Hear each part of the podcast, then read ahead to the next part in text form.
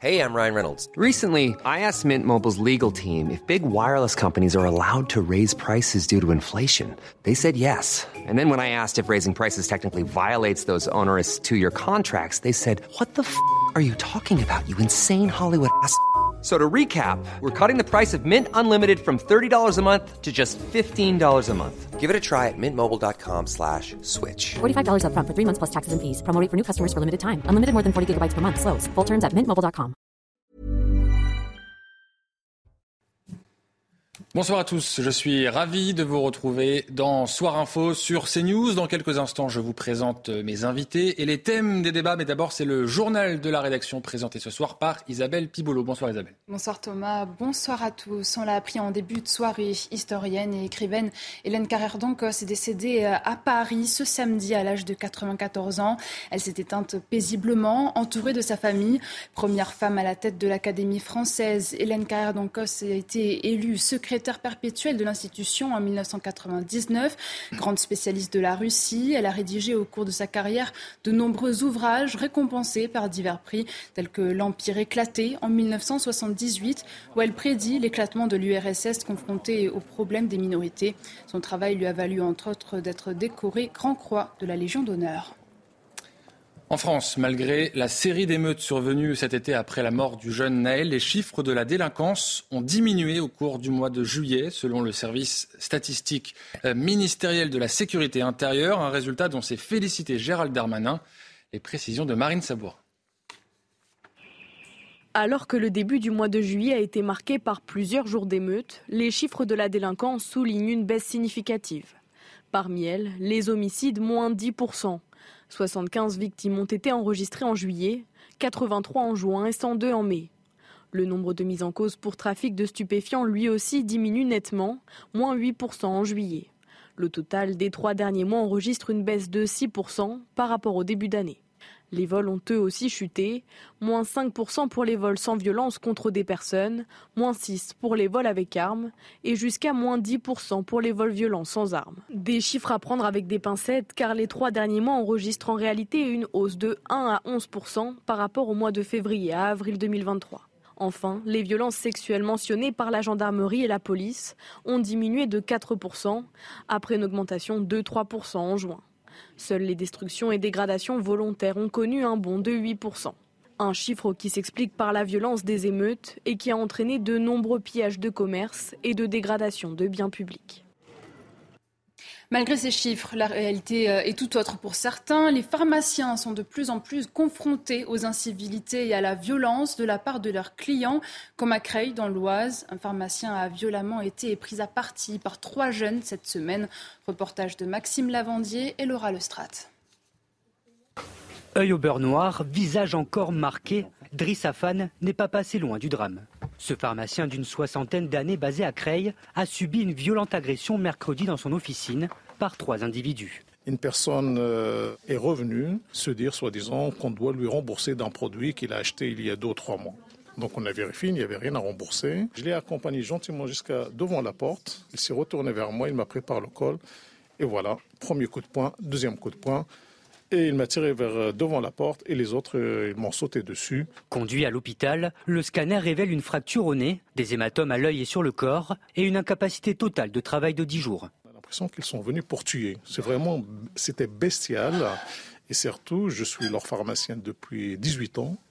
Je les connaissais depuis qu'ils sont gamins et je ne sais pas pourquoi cette violence d'un seul coup. Une violence gratuite et dont les agresseurs ne sont pas leur premier coup d'essai. L'un des trois individus s'en était déjà pris au pharmacien deux semaines avant cette nouvelle agression. C'est de tout arrêter, c'est d'abandonner parce qu'on a l'impression, surtout nous les pharmaciens qui sommes dans les quartiers, on a un rôle social aussi parce qu'on a les familles qui viennent, on essaie de leur parler avec euh, leur langue euh, maternelle ou paternelle, on a du mal à comprendre. C'est comme euh, un papa qui se fait agresser par son propre fils. hein. Encore choqué mais pas abattu, Driss a pu compter sur le soutien du maire et de ses confrères pharmaciens, eux aussi confrontés à ces agressions. Selon l'Ordre national des pharmaciens, 366 agressions ont été déclarées en 2022, soit en moyenne une agression par jour. Face à une avalanche d'arrêts maladie des policiers en France, le ministère de l'Intérieur hausse le ton. Certaines demandes d'arrêt maladie seront désormais refusées. Si en principe un employeur ne peut s'opposer au congé maladie d'un salarié, des exceptions sont prévues pour les fonctionnaires qui ne disposent pas du droit de grève. Les explications de Sarah Vray. Face au mouvement de contestation qui dure dans la police, Laurent Nouniès a décidé de sévir. Dans une note interne, le préfet de police de Paris cible le nombre important et inhabituel d'arrêts maladie. À compter de ce jour, les demandes d'arrêt de travail sont susceptibles de faire l'objet de décisions de refus. Mais loin d'être uniquement une manifestation d'un mécontentement, ces arrêts maladie reflètent également le sentiment de malaise de bon nombre de fonctionnaires.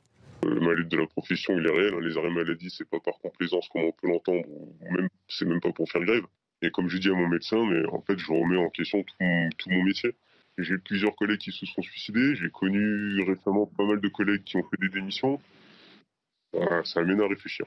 De nombreux policiers avaient utilisé ce moyen pour protester contre l'incarcération de leurs collègues de la BAC marseillaise dans l'affaire Eddy, une manière de se faire entendre pour cette profession il y a une possibilité de faire grève qui est extrêmement limitée dans la police, tout bêtement parce que, eh bien, il y a un impératif d'ordre public. Alors parfois, vous voyez certaines professions faire grève sans faire grève, en manifestant à travers des signes ostensibles le fait que, eh bien, ils sont en situation de rupture par rapport à leur hiérarchie ou par rapport à leur ministère. D'après le code du travail, l'administration ne peut en principe refuser un arrêt maladie, mais peut en revanche exiger une contre-visite par un médecin agréé. Mais dans ce cas, face au nombre important et inhabituel d'arrêts de travail, de réaliser ces contre-visites, des circonstances particulières qui donnent la possibilité à l'administration de refuser ces demandes de congé maladie. Les fonctionnaires concernés pourront néanmoins contester cette décision et saisir le conseil médical. Cette annonce fait bien sûr euh, bondir car outre le mouvement de soutien engagé depuis l'incarcération d'un agent euh, marseillais, parmi les forces de l'ordre, nombreux sont les policiers à être euh, à bout de force. C'était le cas de Laure Garcia. Elle a témoigné sur notre antenne. Écoutez. Moi-même, j'ai été donc en arrêt maladie par rapport à un burn-out. Il ne faut, il faut pas croire que c'est anodin euh, euh, ces, collègues qui se sont mis comme moi en arrêt maladie euh, suite à la mise en détention provisoire de notre collègue sur l'affaire de Marseille, ça a développé chez nous en fait des questions, des questions profondes sur notre métier, sur notre engagement, sur la considération du policier au sens général. À Montbéliard, dans le Doubs, une policière a été blessée la nuit dernière, percutée par un automobiliste lors d'un refus d'obtempérer. Les forces de l'ordre effectuaient alors un contrôle de routine sur un autre véhicule. Sur les réseaux sociaux, Gérald Darmanin a apporté son soutien. Les jours de la policière ne sont pas en danger. Le ministre de l'Intérieur l'affirme. Tout est fait pour retrouver le responsable de cet acte ignoble.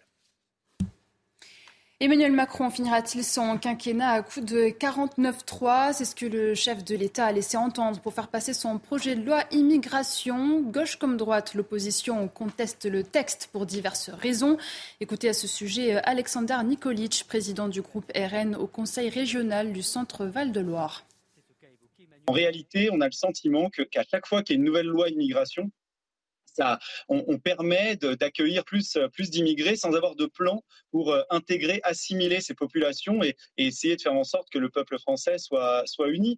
Euh, je rappelle 320 000 immigrés légaux l'année dernière, 17% d'augmentation, alors que euh, on, sait qu'il y a de plus en plus de clandestins également qui ne sont jamais renvoyés dans, leur pays parce que contrairement aux annonces, ils n'arrivent pas à faire respecter les OQTF environ, environ 6%. Alors après, vous m'interrogez sur la motion de censure. Oui, bah, s'il doit y avoir une motion de censure par opposition à ce que préconise ce gouvernement et ses annonces, euh, nos, représentants à l'Assemblée, nos députés l'ont déjà indiqué. Oui, évidemment qu'on soutiendra cette, euh, cette motion de censure. Dans le reste de l'actualité, leur métier était en voie de disparition, mais ils sont de retour. Les pompistes ont repris du service depuis 2020. Total Energy les développe afin d'améliorer les passages des clients à la pompe et de rendre la tâche plus humaine, un atout salué par la plupart des usagers. Reportage à Toulouse de Jean-Luc Thomas. On les croyait irrémédiablement disparus, les pompistes sont de retour. À Toulouse et sa région, on vous sert déjà dans 10 stations. ils sont surpris au départ, et après ça remet un lien social, c'est de remettre du relationnel comme ça se faisait avant. Voilà, pouvoir échanger. Des clients majoritairement conquis. Et c'est sympa, c'est un service qui, qui, est plaisant. Quand on arrive à la pompe et qu'on paye 110 euros, ça fait toujours plaisir d'avoir quelqu'un qui nous sert. C'est génial, c'est super de revenir à comme à l'ancien temps, c'est super. D'autres s'interrogent. Ça sert de prétexte pour euh, augmenter les, les prix, bon, pas que ce soit très, très pertinent. Michel a 68 ans. Deux raisons ont poussé ce retraité à accepter ce nouveau métier. M'ennuyer chez moi. Voilà, donc euh, pourquoi pas retravailler? Et puis bon, aussi une question financière. Dans ce quartier populaire, il est devenu le papy pompiste. Quand ils ne me voient pas sur la piste, ils me demandent, vous voyez. Ils vont en caisse euh, demander euh, si je suis là ou pas. Je suis venu, on s'est parlé, il m'a posé des questions et il a l'air sympa et voilà, c'est amusant. Plus loin, sur l'A68, le pompiste est là aussi à la manœuvre sur les pistes. On remplit? Oui. Allez, ça marche, merci. J'aime le contact, j'aime discuter et j'aime rendre service, donc euh, ça s'est fait tout naturellement. C'est un métier qui n'existait plus, donc euh, c'est vrai qu'il y avait ce côté euh, surprenant. Et donc pourquoi pas? D'ici fin 2024, ce réseau espère avoir créé plus de 200 postes partout en France. Merci beaucoup Isabelle Piloulot pour ce point complet sur l'actualité. On vous retrouve à 22h. On marque une pause. Dans un instant, je vous présente mes invités et les thèmes de débat de Soir Info. A tout de suite. Bonsoir à tous, bienvenue dans Soir Info. On est ensemble jusqu'à minuit pour décrypter l'actualité avec euh, mes invités. Ce soir, Denis Deschamps, conférencier en géopolitique. Merci beaucoup euh, d'être avec nous euh, pour nous accompagner pendant cette émission. À vos côtés, David Degouille, chroniqueur chez Marianne. Merci beaucoup. Marine Sabourin également est présente, journaliste de la rédaction de CNews. Vous êtes avec nous pour qu'on puisse parler ensemble des obsèques d'Enzo qui se sont tenues hier et auxquelles vous avez assisté. C'était donc à la Malherbe, c'est dans le département de l'Eure. Enzo, je vous le rappelle, c'est cet adolescent de 15 ans poignardé à mort il y a maintenant euh, trois semaines. Plusieurs centaines de personnes se sont rassemblées hier pour lui rendre un dernier hommage. Euh, regardez cet extrait euh, de la cérémonie. Le père Olivier qui a tenu des propos très forts, notamment sur la violence. Il y a trop de violence. Et on n'a pas encore dit non à cela. On n'a pas renoncé à cela. Il y a une chose qu'on a oubliée dans notre société, c'est le dialogue. Apprendre à se parler. Pour un regard, ensuite, vous n'allez pas me dire que la société française a un niveau intellectuel d'une cuite d'une nuit. C'est impossible. On est plus intelligent que ça. On est capable de se parler. On est capable de s'exprimer. On est capable de défendre des idées pour notre vie, pour notre liberté et notre vivre ensemble. Oui, il va certainement falloir nous-mêmes retourner à l'école de la vie pour simplement apprendre à vivre ensemble. Ce n'est pas la loi du plus fort qui gagne. Jamais. La loi qui gagne, c'est celle de l'amour du prochain. Voilà pour les mots très forts du père euh, Olivier. Marine Sabourin, je le disais, vous étiez donc euh, dans cette église. Est-ce que vous pouvez nous décrire cette atmosphère qu'on imagine évidemment très lourde?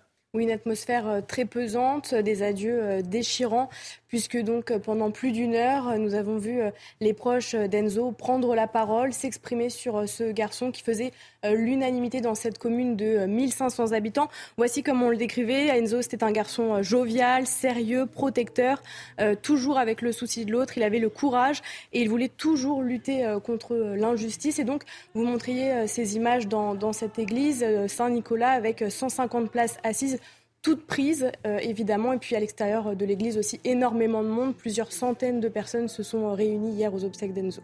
Est-ce que ces personnes vous ont dit pourquoi c'était important pour elles de se réunir euh, lors de ces obsèques? Oui, tout à fait. Alors, il y avait énormément euh, d'amis d'Enzo, donc c'était très difficile à voir tous ces jeunes réunis dans, dans cette église qui avaient pour qui avait pour objectif voilà, de rendre hommage une dernière fois euh, à leur ami. Et puis il y avait aussi euh, tous ces motards, hein, puisque Enzo, euh, surnommé Bezo, aimait énormément la moto. Et puis il y avait aussi des, personnes qui ne connaissaient pas ce jeune homme de 15 ans.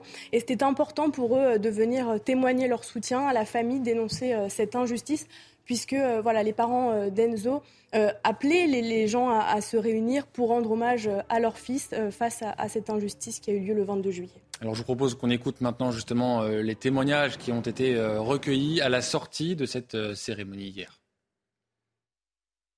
C'est mon petit frère en fait.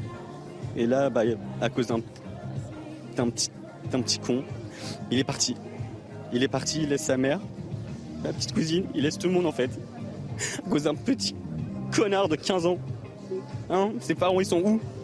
La vie de ma mère, ils sont où, ses parents? Hein? Franchement Hein On tue un gosse à 15 ans Franchement Non, je pense pas, non.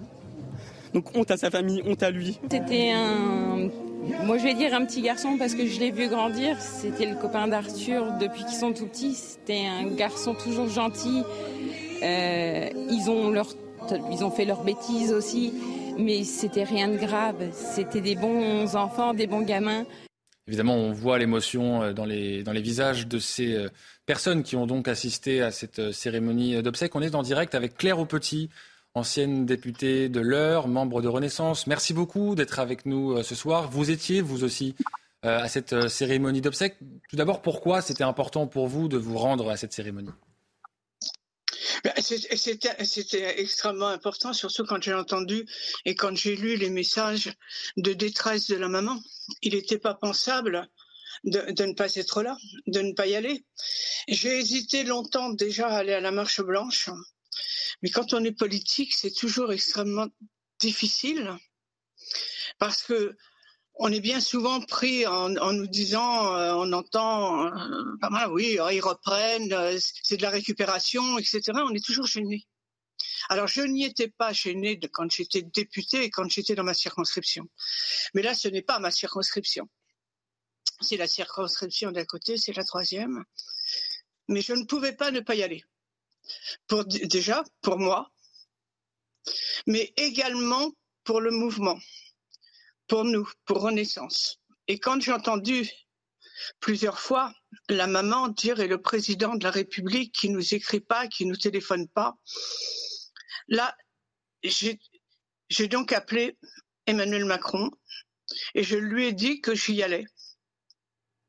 Et aussitôt, il m'a remercié en me disant passe un message, passe un message à sa, maman. Je ne peux pas venir politiquement, je ne peux pas faire. Ça, c'est pas, c'est pas possible. Mais que quelqu'un de Renaissance se déplace, je te remercie d'y aller et surtout passe un message à sa maman. Ce que j'ai fait. En toute discrétion, que j'ai été très discrète. J'étais surtout là pour la soutenir, mais pour lui dire également que non, nous les politiques et que le président de la République et que Madame Macron également représentaient évidemment ses condoléances, mais j'étais vraiment de tout cœur avec eux. Avec eux, je lui ai laissé un mot, d'ailleurs sur la gerbe que j'ai apportée, avec mon numéro de téléphone. Mais c'était c'était important, surtout que je suis également très en colère. J'ai compris la maman.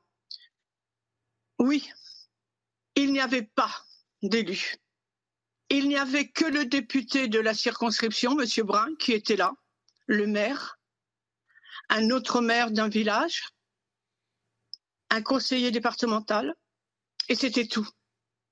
Ils étaient où les quatre députés du Front National qui pleurent, qui viennent, qui hier il a pu venir sur votre plateau, mais il n'était pas, il n'était pas le vendredi matin, il n'était pas le matin. Alors je parle sous le contrôle de notre journaliste Marine Sabourin qui était présente. Marine, vous me disiez qu'il y avait d'autres élus. Est-ce qu'il y avait donc des élus euh, d'autres partis politiques Non, il y avait, non, non, il y avait... Si vous voulez bien, on va demander d'abord à Marine qui, était présente, puis je vous redonne la parole juste euh, après. Il, y avait le maire, euh, le maire de la Malherbe, Serge Marais, qui est un maire sans étiquette. Il y avait aussi plusieurs maires d'hiver droite et d'hiver gauche. Et puis au niveau des députés, donc Madame Aupetit le disait, il y avait le député du Parti socialiste Philippe Brun. Il y avait aussi euh, la députée euh, RN qui est euh, passée rapidement mais qui ne s'est pas éternisée sur les lieux. la députée RN, Katiana Levavasseur, qui était présente aussi hier aux obsèques. Alors vous le disiez, Madame Aupetit, le, le, risque quand on est un politique et qu'on se rend à des cérémonies d'obsèques, c'est d'être accusé de, récupération. Quel est le rôle finalement d'un élu, d'un homme ou d'une femme politique dans, ce genre de moment, selon vous? Ah, quand, quand, on est conseiller départemental, conseiller régional, et élu également dans cette circonscription, il est bien évident qu'il n'est même pas pensable de ne pas aller dans, ce, dans cette cérémonie. Surtout que là, c'est un assassinat d'un enfant de 15 ans. on rappelle que l'enquête est en cours. Euh, le terme d'assassinat, je ne crois pas, n'a pour l'instant pas été retenu encore dans, le processus de l'enquête. On va évidemment laisser la justice faire son travail. Restez avec nous, Madame euh, Aupetit. Je fais réagir un peu euh, sur le plateau. Denis Deschamps, que vous évoque justement cette cérémonie, la présence ou non d'élus qui a parfois pu faire polémique Alors, il y, a, plusieurs, sentiments. D'abord, je, voudrais parler de l'ultraviolence, mais d'abord la, peine immense de la famille euh, qui, euh, enfin, euh, ce, sera, ce sera gravé à vie dans leur mémoire. De toute façon, il n'y a rien de pire que de perdre un enfant. et je pense que l'ami d'Enzo Jordan a très bien résumé la chose, avec ses mots à lui qui sont tout à fait justes. Hein. là, il n'y a, y a, y a, pas de débat là-dessus. Et effectivement, on, a, on a plusieurs facteurs qui se percutent. c'est un gamin de 15 ans qui est, à mon avis, euh, déconnecté du réel en, en agissant sous forme d'ultra-violence. L'ultra-violence se banalise, on l'a vu aussi à Bayonne, par exemple. On en parlera un peu plus tard dans cette émission. Tout à fait, donc ça se banalise. Ça veut dire qu'il n'y a plus de limite et plus de pondération. Qu'ils ne soient pas d'accord, qu'ils s'engueulent, c'est une chose. Mais de là à, porter des coups jusqu'à la mort, c'est extrêmement grave. Et en fait, là, c'est la démonstration de l'aboutissement sur, sur une génération, de la banalisation de la violence avec les jeux vidéo, avec la télévision, avec les jeux télévisés, euh, euh, avec les, séries télévisées, pardon, qui fait que au, bout du bout, ça devient presque normal d'avoir des actes disproportionnés qui, qui condamnent la vie d'un être humain. Et ils n'ont que 15 ans. Donc en plus, ça soulève la question de la responsabilité pénale, puisque pour moi, ce sont des gens totalement irresponsables dans le réel. Ils ont perdu la notion de responsabilité dans le réel. Mais là, va se poser la question de la responsabilité pénale, parce qu'il va falloir. Alors, on a beaucoup de textes en France, indiscutablement, mais en attendant, l'acte a été quand même commis. Qu'est-ce qu'on va faire? En plus, la procédure va être longue, donc il va être probablement jugé définitivement quand il aura 18 ans, mais en même temps, il a gâché sa vie aussi définitivement ce gamin. Donc là, on a vraiment plusieurs, plusieurs phénomènes qui se percutent. Et puis, dernier point sur, euh, qui, qui, se relie directement à votre question, c'est euh, la position d'Emmanuel Macron, où en fait, là, on a... On a deux situations étranges. C'est que sur, par exemple, les, les émeutes qu'il y a eu, dont le premier soir à Nanterre, il a immédiatement réagi. Hein, vous avez vu, il a pris parti. Euh, sous le coup peut-être de l'intensité de l'émotion, ou peut-être, peut-être comme vous l'avez dit, peut-être de récupération aussi, c'est tout à fait possible. Le président a tout à fait le droit aussi de faire une récupération d'événements. Euh, le contexte est un peu différent malgré tout. Je suis d'accord, mais il a réagi tout de suite. Hein, il a réagi tout de suite par rapport à la mort d'un jeune également, et là en fait il n'a pas du tout réagi. Donc je peux comprendre l'émotion des parents, où là en fait on a un acte qui est odieux et le président est totalement silencieux. Claire Petit, je vous redonne la parole. Euh, Emmanuel Macron vous a donc dit qu'il n'était pas possible pour lui de s'y rendre. On sait que c'est pourtant ce qu'avait demandé en quelque sorte la, mère d'Enzo dans les colonnes du Figaro, en expliquant pourquoi, en demandant pourquoi notre chef de l'État euh, ne vient pas nous rendre hommage. Vous avez donc dit que vous avez passé un message à la maman euh, d'Enzo. Que vous a-t-elle euh, répondu? Est-ce que vous pensez que le message a été entendu et que d'une certaine façon, elle l'a plutôt bien accueilli? Elle, elle, elle m'a dit merci, mais c'était surtout dans ses yeux c'était très important pour elle, c'était très important pour moi, c'était très important pour le président. C'était un moment et à la fois court et, le, temps qu'il fallait. Euh, nous avons, j'ai parlé pendant 30 secondes. Elle m'écoutait, elle me regardait dans les yeux et dans ses yeux, elle m'a dit très très profondément merci. Elle en avait besoin, je crois. Et quand vous avez une maman qui demande justement à des élus de venir autre que le président. Je suis pas du tout d'accord avec ce que disait le monsieur avant, mais enfin bon, chacun et, c'est l'intérêt du débat. Là, il y a c'était important. Je ne comprends pas pourquoi ils ne se sont pas déplacés. Je ne comprends pas. Quand vous avez une maman qui demande en disant mon fils, nous sommes dans la ruralité, nous sommes abandonnés, personne ne vient. Je suis venue, je représentais le président, il me l'a demandé, et Brigitte Macron. C'était important. Claire Petit, comment vous expliquez malgré tout, on ne peut pas le, nier, le, silence euh, politique et médiatique autour euh, de cette affaire? Si la maman d'Enzo a pris la peine de s'exprimer dans les colonnes du Figaro, c'est bien qu'il y avait un sentiment euh, chez elle à ce niveau-là. Il ne pouvait pas réagir. C'est là où je ne suis pas du tout d'accord avec, avec la personne qui est sur le plateau. C'est qu'il ne peut pas réagir sur un meurtre ou sur un autre. À partir du quand, quand c'est deux civils, quand c'est entre deux civils. Malheureusement, je dis bien malheureusement, nous avons des morts dans les rues de Marseille, des enfants aussi de 14, de 15 ans. Nous en avons beaucoup. C'est pour la drogue ou pas, peu importe les raisons. Quand un, un enfant, un adolescent décède, c'est toujours un drame. Mais au-delà du rôle du président de la République, c'est une affaire qui n'a pas fait grand bruit dans les médias finalement. Ah ben ça, si les médias ne font pas de bruit, euh, votre chaîne en a parlé et merci. Merci, vous, vous avez été les seuls pratiquement à en parler, c'est vrai. Comment on l'explique ça justement? Est-ce qu'on s'habituerait pas un peu justement à cette euh, ultra-violence? Non, non, parce que c'est pas parce qu'une chaîne en parle ou en parle pas euh, que le. Non, je, je, je, suis désolée, mais je veux vraiment rester sur la maman qui était demandeuse, qui avait besoin de, de qu'on reconnaisse sa douleur, la douleur de la famille. Euh, Enzo a autant d'importance, mais vraiment autant d'importance que tous les enfants qui décèdent, absolument tous. Et de cette façon dont il est décédé, la maman avait besoin d'une reconnaissance de la nation. Elle l'a eu par ma voix. Je suis désolée, mais c'est pas moi, c'est par ma voix, par le président de la République. Mais par contre, les élus du territoire, pour la grande partie, n'étaient pas là. Ils ne sont pas venus, mais où étaient-ils? Pourquoi ne sont Il va falloir un moment quand même qu'ils nous expliquent. Pourquoi le président du département n'était pas là? Pourquoi le président de la région n'était pas là? Sa maman Enzo le méritait largement, même plus que ça. Elle, elle le demandait. Elle en avait besoin. En tout cas, merci beaucoup, merci beaucoup. Euh, merci beaucoup, Madame Opessi, d'avoir témoigné. Et on comprend à, travers vous que vous avez donc porté le, message du président de la République euh, directement pour euh, les parents d'Enzo. Merci encore d'avoir été en direct avec nous sur CNews. Un mot avec vous, Marine Sabourin. Vous étiez donc à ces obsèques. On peut dire qu'il y avait beaucoup de médias. Est-ce que vous pouvez nous dire quels étaient les médias, la couverture médiatique de ces obsèques? Alors il y avait CNews et euh, France 3 Régions. Et donc nous avons discuté avec les proches, les membres de la famille euh, d'Enzo. D'ailleurs j'ai un, un proche, hein, très proche de la famille d'Enzo, c'est très proche des parents qui nous a écrit ce soir. Euh, si vous me permettez que je lise ce qu'il nous a écrit. Bien sûr, allez-y. Euh, Enzo était un, c'était un petit peu loin. Enzo était un jeune homme avec une éducation irréprochable, qui n'a pas eu le temps de découvrir sa vie. Pour un regard, dans quel monde vit-on Depuis quand euh, se promène-t-on dans la rue avec un couteau en poche à seulement 15 ans?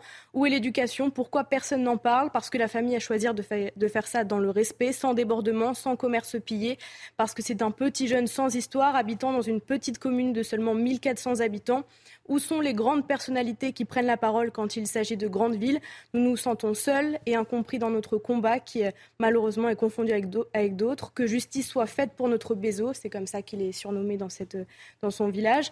Que la justice renvoie leur peine pour les mineurs, euh, car sans ça, ce sera de pire en pire. S'il vous plaît, ne laissez pas la maman, le papa, la famille seule dans cette épreuve si douloureuse. On t'aime, tu es notre petit frère, on t'aime Bézo et on se battra pour toi. Voilà, c'est ce qu'il nous a écrit euh, ce soir en tout cas.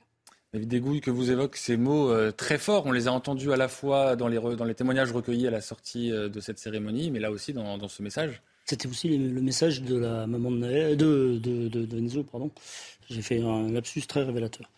Euh, donc oui, c'était, effectivement son message dès le début, en disant que parce que elle vivait dans une commune de 1400 habitants, eh bien on, ne parlait pas de son fils. Et ça dit quelque chose de l'ultra-violence aussi. Alors, ça dit quelque chose de l'ultra-violence. Euh, de, Denis Deschamps en a parlé. Euh, euh on voit, on voit à, l'écran les propos justement de, de, la, de la maman d'Enzo. Pourquoi ne parle-t-on pas de mon fils? Parce qu'il ne vient pas d'une cité, mais d'une petite commune de 1400 il, y a, un peu plus de. Il y a une douzaine d'années, un géographe, Christophe Guilluy, avait forgé le, le, le, concept de France périphérique. Hmm. Et là, on est en plein dedans. Et et, beaucoup ont voulu parler à France périphérique, mais euh, finalement, quand on est euh, au, pied du mur, quand il arrive un, malheur comme, comme, comme celui-ci, ben là, effectivement, il n'y a plus personne. Je, suis, désolé, Madame Petit n'est plus là pour me, répondre, mais été assez agacé par, par, par son intervention parce que en fait, euh, elle a consisté à, faire oublier effectivement que Emmanuel Macron n'a pas répondu au message de, de, euh, la maman d'Enzo. Et euh, elle a essayé de, faire oublier ça en, accusant d'autres élus de ne pas être venus aux obsèques. Alors, en plus, elle a fait des erreurs, puisque Marine nous a dit qu'il y avait d'autres élus dont elle disait qu'ils n'étaient pas là. Donc, je suis, je suis très mal à l'aise par rapport à. Elle dit quand même qu'elle a porté un message du président de la République à destination. Euh, Alors voilà, voilà, en même temps, euh, Madame Aupetit, elle est ancienne députée. Alors, des personnalités de renaissance, il y en a quand même des plus importants. Il y a des, si M. Macron ne pouvait pas venir, le président de la République ne pouvait pas venir, il pouvait envoyer un ministre, il pouvait envoyer. Euh, Est-ce que vous pensez que c'est important justement d'envoyer une représentation euh, du gouvernement, de, l'exécutif, euh, lorsqu'il arrive des, ah, drames comme ça? En, tout cas, euh, pour, certaines, pour, certains décès, on a des minutes de, silence à l'Assemblée nationale. Alors, au minimum, pour Enzo, on aurait pu avoir un ministre présent aux obsèques. Voilà. Est-ce que vous aussi, vous estimez qu'il aurait fallu une représentation du gouvernement lors de ces, de ces obsèques? Et en fait, je, rejoins tout à fait ce qui vient d'être dit. Euh, pour euh, certains moments qui percutent la République, il y a des minutes de silence, il y a des ministres qui se déplacent. Là, il y avait une demande de la famille de ne pas être oubliée par rapport au drame qu'ils vivaient. Donc ça aurait été... Moi, j'aurais trouvé que ce geste aurait été élégant de la part du gouvernement. Euh, là, ce n'était pas une question d'étiquette. Hein. Madame Aupetit essaie de tout ramener aux étiquettes autres. il y a eu des présences, même, discrètes. Euh, donc, euh, et puis après, chaque élu a ses agendas. la demande était adressée au président de la République. il est arrivé dans le passé, suivant des événements lourds, que la première dame se déplace dans des circonstances dramatiques comme ça. Ça aurait été un autre geste élégant, par exemple, ou ne serait-ce qu'un message Hein, c'était la demande de la maman. Donc en fait, il faut arrêter de politiser le débat. Hein, vous voyez, c'est aussi, là, je suis désolé, Madame Aupetit, mais c'est aussi une espèce de récupération en dénonçant les autres qui n'étaient pas là. Euh, non, non, le fait est suffisamment grave pour qu'il y ait, pour qu'il y ait une manifestation de sympathie en face de la douleur de la famille par le, top exécutif quand même.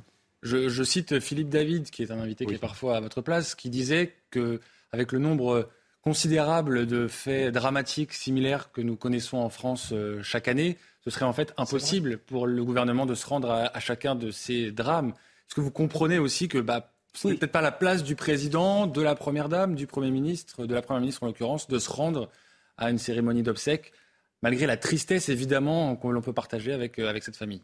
Effectivement, Philippe David euh, n'a pas tort. seulement, Là, il y avait vraiment une interpellation. De la part référence à l'interview donc de la maman d'Enzo. Euh. Euh, et, il n'aurait pas été euh, inutile qu'on réponde à cette interpellation, de la part du, qu'on réponde à cette France mm. qui, qui souffre en silence euh, qui ne souffre d'ailleurs pas que euh, dans des circonstances pareilles. Euh, elle souffre de la désindustrialisation, elle souffre d'un, parfois d'un mépris de la part, effectivement, d'une grande partie de la presse nationale qui, qui choisit parfois ses victimes. Marine, un dernier mot. On sait que c'est parfois délicat lorsqu'on est journaliste de se rendre à des cérémonies d'obsèques. Que vous ont dit les gens justement sur la présence ou non de médias, sur l'écho relativement restreint de cette affaire euh, dans le milieu médiatique Alors on a parlé donc énormément avec les, proches, l'entourage proche d'Enzo qui nous a remercié d'être euh, présent puisque euh, le, maire de la commune de la M à l'Herbe est, est, très présent pour la famille et a fait en sorte que plusieurs médias se déplacent. Malheureusement, il n'y avait que CNews et France 3 comme nous le disions. Et donc nous avons tout son entourage qui nous disait qu'il était important d'être présent pour évoquer le garçon qui était Enzo, pour évoquer l'injustice qu'il a subie. Alors certains n'ont pas pu nous parler parce que voilà, c'était un moment trop difficile évidemment pour s'adresser à nous. Mais dans son entourage restreint, beaucoup de gens nous ont euh, remerciés, beaucoup de gens nous ont dit qu'ils n'allaient pas s'arrêter ici de, parler d'Enzo, qu'ils allaient essayer de prendre la parole dans les médias pour que voilà, justice soit rendue euh, à leur, à leur enfant, à, Enzo, à, à Besso comme ils l'appellent à la Malherbe. Merci beaucoup en tout cas de nous avoir raconté comment vous avez vécu cette cérémonie d'obsèques qui a donc eu lieu hier pour Enzo. On va parler d'un autre sujet, mais en fait on reste dans le dans le secteur malheureusement de l'ultra-violence. Cette fois, c'est à Bayonne. Patrice, lui aussi, a donc été victime de cette ultra-violence, âgé de 46 ans. Il est mort après avoir été agressé en bas de son immeuble. Il avait simplement demandé à trois individus de cesser d'uriner sur sa porte d'entrée.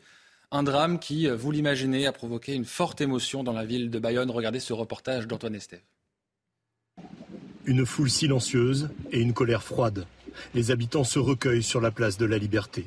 Ici, tous viennent soutenir les victimes des agressions pendant les fêtes de Bayonne et rejettent toute forme de violence. Quand euh, il y a une agression ou une mort de ce genre, euh, c'est assez violent quand même, non? C'est juste inconcevable pour moi. C'est d'une inhumanité incroyable. Je ne sais pas où va le monde. Patrice, l'homme de 46 ans, mort après 9 jours de coma, a été agressé au pied de son immeuble par trois individus à qui il reprochait d'uriner sur le mur. Il a été roué de coups pendant de longues minutes. C'est absolument dramatique, d'autant que les trois personnes devant chez ce monsieur étaient en train d'uriner. Euh, donc c'est un acte vraiment euh, odieux et il faut qu'il soit puni. Euh, la violence grimpe partout. Maintenant, les gens sont foutus d'échanger de, sans être dans la violence. Et puis, voilà, l'intolérance semble être au pouvoir, oui, absolument. Une enquête difficile commence. Il y avait des centaines de milliers de personnes dans la rue au moment des faits. Nous recherchons trois individus de type méditerranéen susceptibles d'appartenir à la communauté des Français itinérants. Ils étaient torse nus, mesurés 1m80-85, 25 ans, corpulence musclée athlétique, châtain brun avec les cheveux coupés en dégradé sur le côté et nuque, short blanc ou rouge. Plusieurs caméras auraient filmé la scène et d'après nos informations, malgré la pénombre, l'analyse des images aurait déjà donné des résultats positifs dans l'enquête. Alors les autorités ont publié euh, un appel à témoins pour euh, l'enquête. La police a donc euh, diffusé ce message. Trois individus sont recherchés, des hommes de 20 25 ans de corpulence athlétique, cheveux courts, bruns ou châtains. Ça va évidemment être difficile de les retrouver. On rappelle que les fêtes de Bayonne ont réuni cette année plus de 1 300 000 personnes. On assiste là encore, Denis Deschamps, à une victime de l'ultraviolence pour un rien ou presque. Il a donc perdu la vie. Vous avez tout à fait raison, pour un rien. Euh, d'abord, les gens euh, euh, de plus en plus font acte d'incivilité. Hein, pour ceux qui vivent dans les grandes villes, on le voit très bien en voiture. L'incivilité est partout. on le voit aussi, par exemple, pour les vélos ou les trottinettes qui ne respectent pas le code de la route. On fait des remarques et en fait, la remarque se retourne contre nous et on se fait hurler dessus. Euh, alors qu'en fait ils mettent leur vie en danger. Là, c'est à peu près du même ordre. Hein. Euh, c'est qu'apparemment ils ne pouvaient pas faire 100 ou 200 mètres pour aller ailleurs euh, sous un platane. Donc ils étaient apparemment en train d'uriner. ce qui est assez dramatique, c'est que encore une fois, il y a une disproportion de l'acte qui est commis, de l'incivilité qui est commise par rapport à la réaction face à la probablement à la remarque de qu'a ce, émis cette pauvre personne de 46 ans. En plus, ils sont trois athlétiques euh, donc euh, ça devient, ça, devient n'importe quoi cette affaire. Euh, ensuite, ce qui est important, c'est que le fait nouveau depuis hier, c'est qu'apparemment il y aurait eu des images de prise. Donc ça, c'est important. Moi, je pense que nos maires, partout dans les grandes villes, installent des caméras aussi pour nous verbaliser si on ne met pas d'argent dans le parc par exemple. Hein, pas, dans, toutes les grandes villes. Mais, disons que ça commence à, se répandre sur le, sur le territoire. Le, matériel existe, les technologies existent. Eh bien, les, villes, si elles étaient surveillées euh, pour, pour ce, genre d'acte d'incivilité, on aurait plus facilement euh, euh, la possibilité de, de retrouver ces individus-là. Donc ça, c'est une question que la, la société, en règle générale, doit se poser. C'est est-ce qu'on peut euh, euh, utiliser cet outil-là comme en Chine, j'ai pas dit jusqu'à la manière dont la Chine euh, exerce son crédit social, mais c'est une question qu'on doit se poser. Mettre en, dans la balance nos libertés ou la limite ou une certaine limite de nos libertés par rapport à retrouver des, des, des, actes comme ça qui sont là. C'est un assassinat, on l'a vu, hein, malheureusement après neuf jours de coma. Donc il y, a une balance à trouver sur ce, genre de questions. Euh, et si c'est un moyen de réduire les incivilités par crainte, parce que c'est toujours pareil, s'il n'y a pas une sanction possible, il n'y aura pas de crainte et ça va se répandre. Donc c'est un, phénomène de société, là encore, qui se délite depuis, une ou deux générations. Et maintenant, ça commence à, se manifester par de l'ultra-violence euh, tous les jours. Quoi. David Egouille, est-ce que vous voyez ici dans, dans cette affaire euh, Nouvelle illustration de l'ultra-violence. En France, on peut donc euh, être tué en bas de chez soi pour euh, un mot adressé à, trois personnes. Oui, c'est exactement ça. C'est un défaut, un défaut clair d'éducation. Ce sont des gens qui n'ont pas été éduqués. Il y avait un, concept italien qui s'appelait la vergogna, la honte. C'est-à-dire que quand on, avait la vergogne, on a la vergogne en italien, ça veut dire qu'on a honte. Il y a des choses qu'on s'empêche de faire. Parce que sinon, on aurait honte. Euh, et en l'occurrence, uriner sur une porte, normalement, quand la personne ouvre et fait une remarque, ben, vous avez honte, vous vous excusez, vous partez. Et là, on a, euh, on a euh, des, des, des, gens qui n'ont plus du tout cette, comme cette vergogne et qui euh, comment euh, s'en prennent à la personne qui leur fait la remarque. Euh, on a un véritable basculement en fait en, en, en une, une, ou deux générations. Euh, c'est très rare. Alors je vais, je vais par contre répondre à, à, à, Denis parce que jusqu'à maintenant on avait été d'accord, mais il, a évoqué, il, a, il a évoqué les, les, les, la reconnaissance faciale. Et il a même évoqué la Chine, je remercie de sa franchise.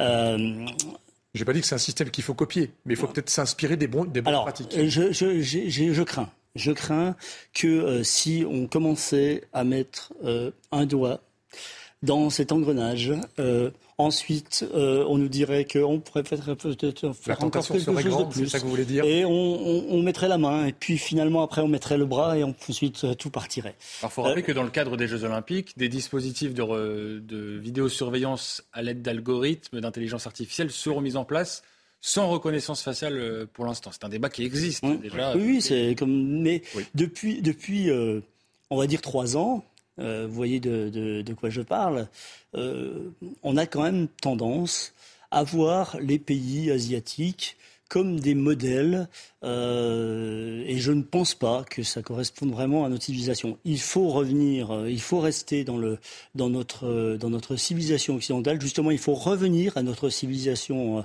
occidentale et que, que ces, ces personnes soient civilisées comme on l'a toujours été dans, dans, nos, dans nos pays. Je ne pense pas que, que de copier justement une civilisation asiatique copier des, des, pays comme Singapour comme, euh, serait une, bonne solution. Donc vous prenez plutôt les moyens humains, si je comprends bien, pour euh, notamment assurer la sécurité de grands événements. On, rappelle que la sécurité lors des fêtes de Bayonne est renforcée, notamment depuis les attentats euh, de Nice en 2016 malgré tout, on voit à travers cette affaire, mais aussi les plaintes pour viol qui ont été déposées, cinq plaintes désormais pour viol qui ont été déposées, qu'il y a un véritable souci de sécurité. Il faut bien répondre mais tout à, fait, cette Il y, y, a déjà euh, des, des, euh, des, sanctions euh, pénales extrêmement dures à prendre aux, aux, premières, aux premières violences, même si elles n'arrivent pas jusqu'à celles à l'ampleur de, celle-ci. Enfin, c'est, euh, notamment par rapport aux, mineurs.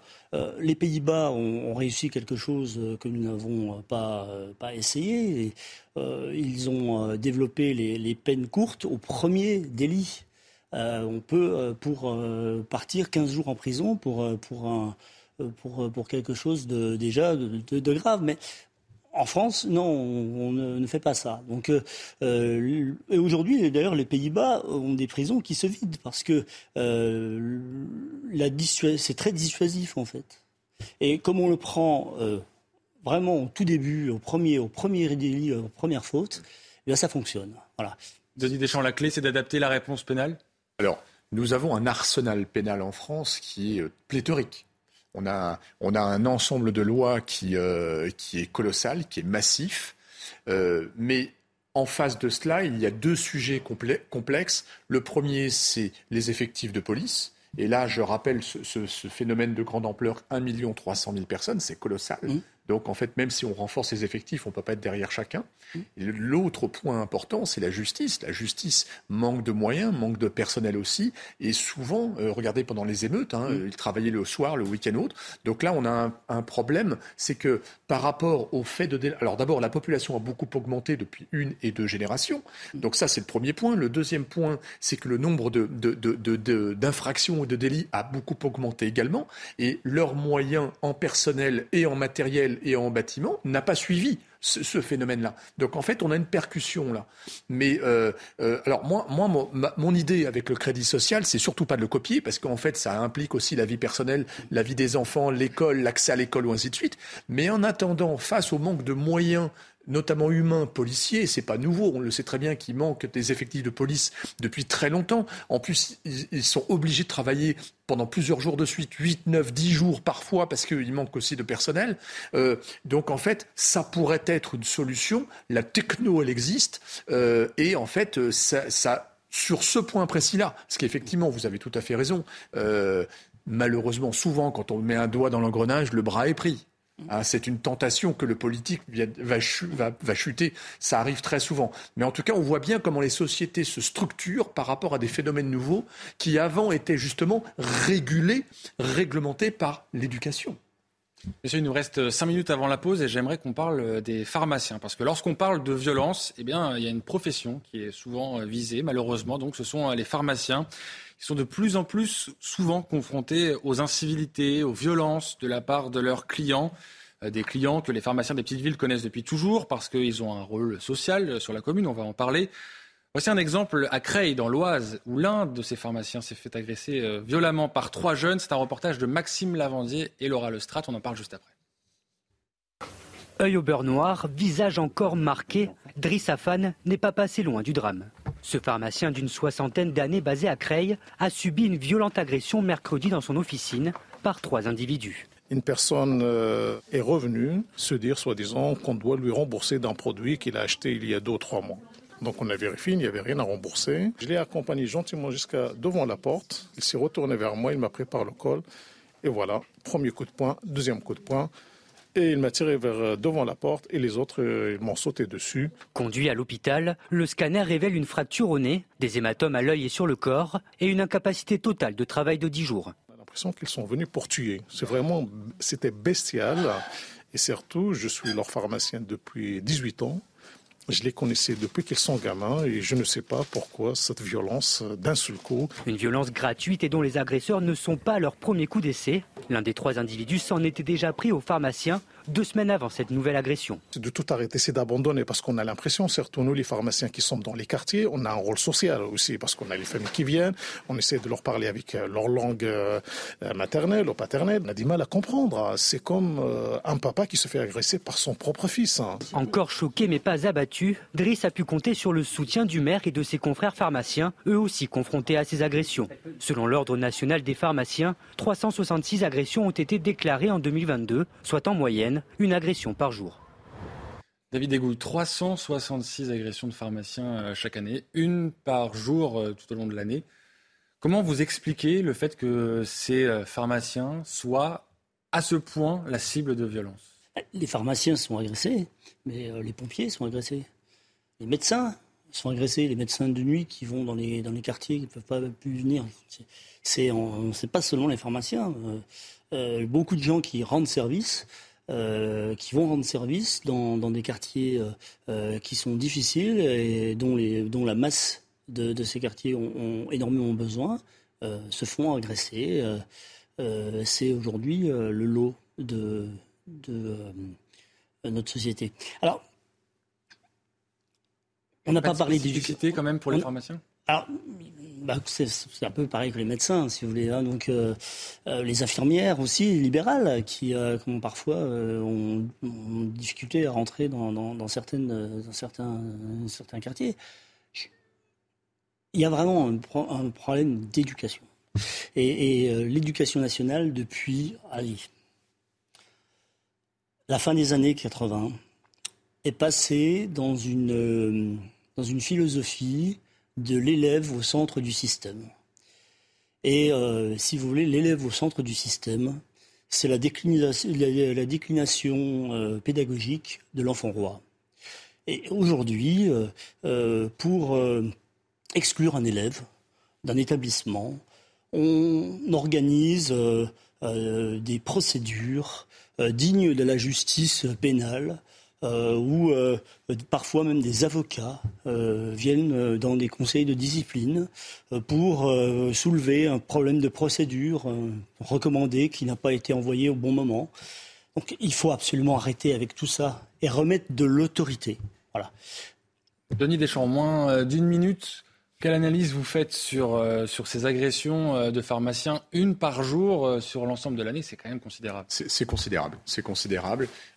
encore une fois, ça fait partie, entre guillemets, même si ce sont des opérateurs privés, un service public que l'on rend. Hein, où la santé est, gratuite ou quasiment gratuite pour tout le monde, les médicaments aussi, c'est important, c'est un service de proximité aussi.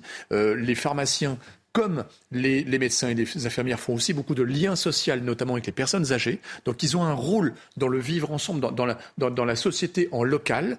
Et les agresser, c'est aussi agresser la communauté quelque part. Hein, les petits villages, c'est important d'avoir un pharmacien. Euh, souvent, c'est un soutien euh, parce que les personnes âgées ont, assez peu d'interaction avec le monde extérieur.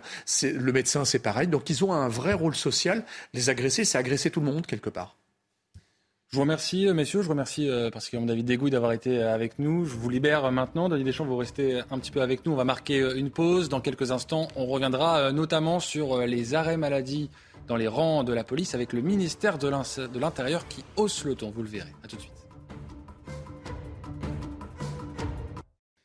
Bonsoir à tous. Vous regardez Soir Info sur CNews. Dans quelques instants, on débat avec mes invités. Mais d'abord, c'est le journal de la rédaction avec vous, Isabelle Pipolo. Bonsoir. Bonsoir Thomas, bonsoir à tous. Première femme secrétaire perpétuelle de l'Académie française, Hélène Carrère d'Ancos est décédée aujourd'hui à Paris à l'âge de 94 ans. Historienne majeure, écrivaine et ancienne députée européenne, elle s'est éteinte paisiblement entourée de sa famille. Emmanuel Macron a salué sa mémoire. Le chef de l'État déclare, attaché à la patrie qu'il a vu grandir, à sa langue et à son patrimoine, Hélène Carrère d'Ancos est devenue française à 21 ans.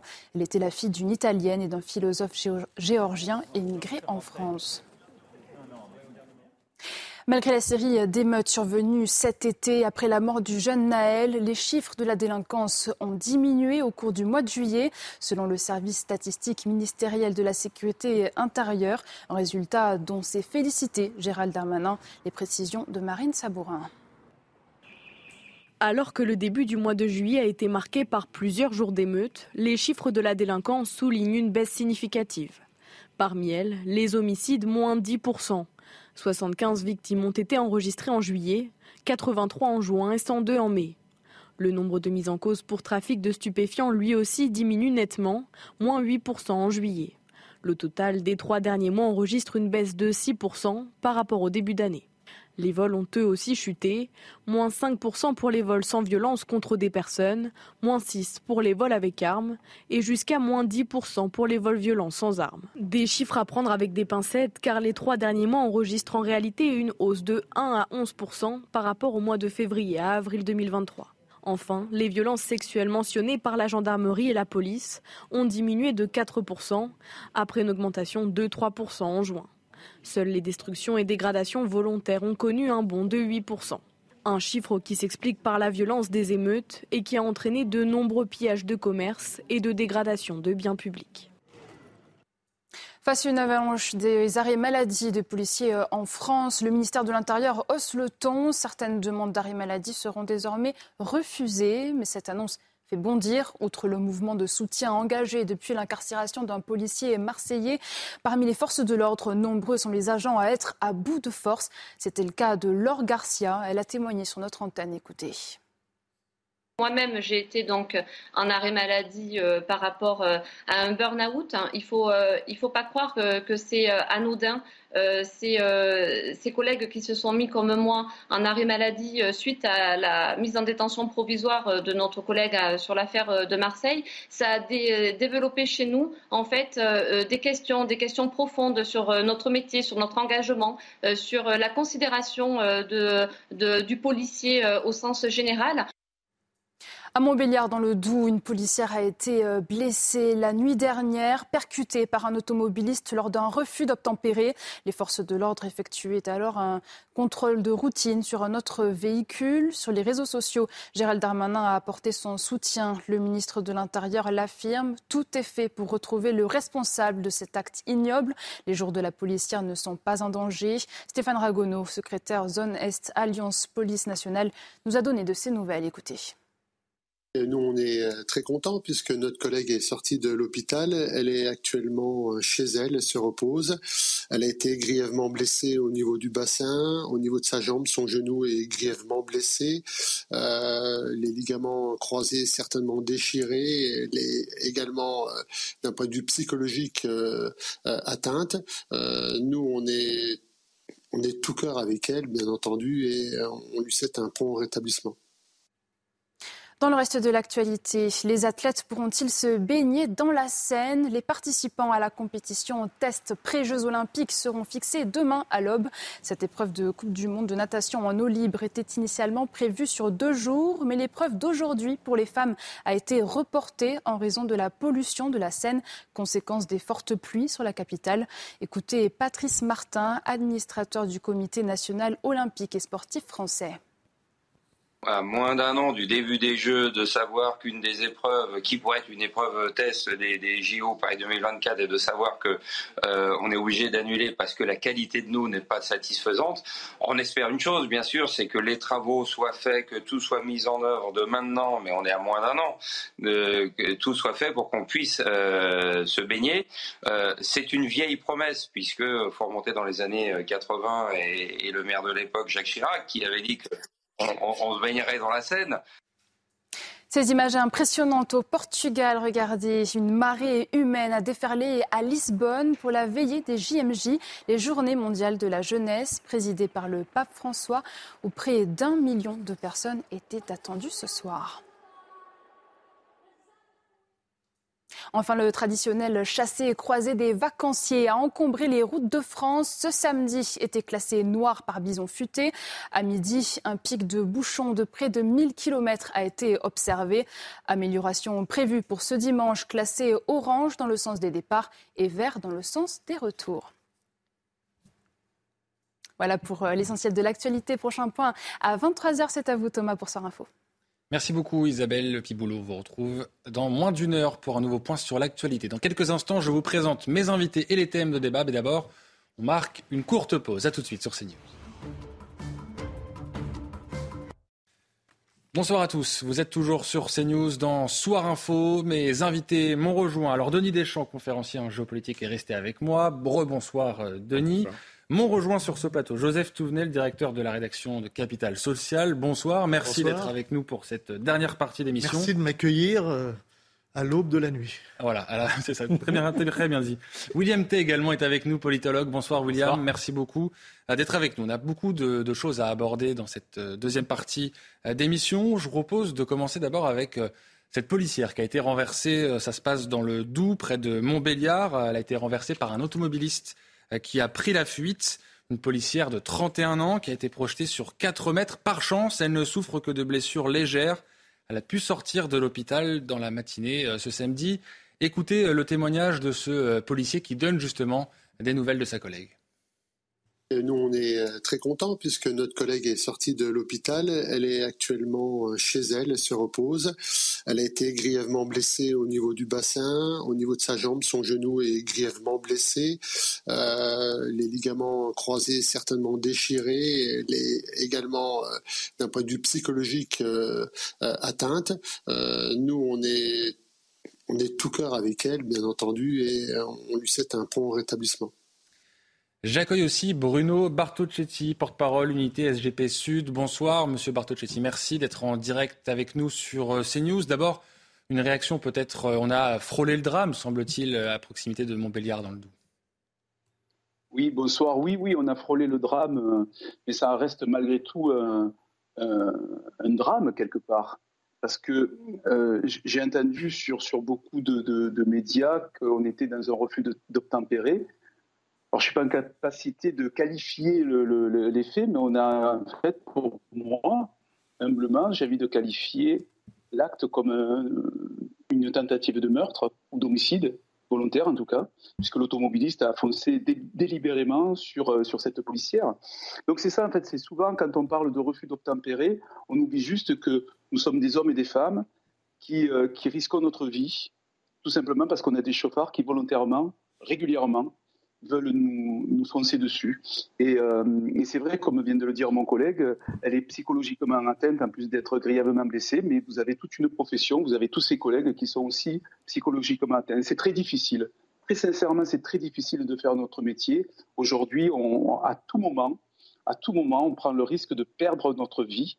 Et, et je pense à elle, mais je pense aussi à sa famille. Alors, je ne veux pas rentrer dans une émotion trop profonde, mais comment on ne peut pas être ému quand on sait que n'importe quel policier peut prendre euh, justement ce risque-là, perdre la vie à tout moment dans la journée. Je rappelle que nous avons par an dans la police, mais je pense aussi à nos amis gendarmes, mais en tout cas dans la police, nous avons 10 000, vous entendez ce que je vous dis, 10 000 policiers blessés par an. C'est-à-dire que l'année prochaine, quand on fera euh, euh, des statistiques, puisque c'est quand même quelque chose de très important en France, on est plein de statistiques et de pourcentages, eh bien on pourra, euh, avec beaucoup de précision, constater que nous allons dépasser ces 10 000 policiers blessés par an et en service.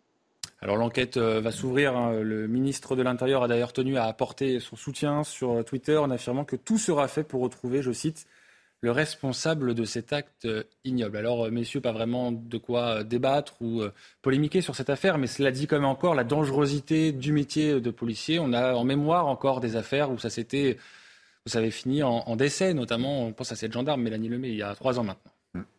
Alors là, on est dans la démonstration de ce que les policiers ne cesse de nous, dire à bas bruit. Donc en fait, on ne les, on ne les entend pas euh, dans le reste du temps quand il n'y a pas d'incident.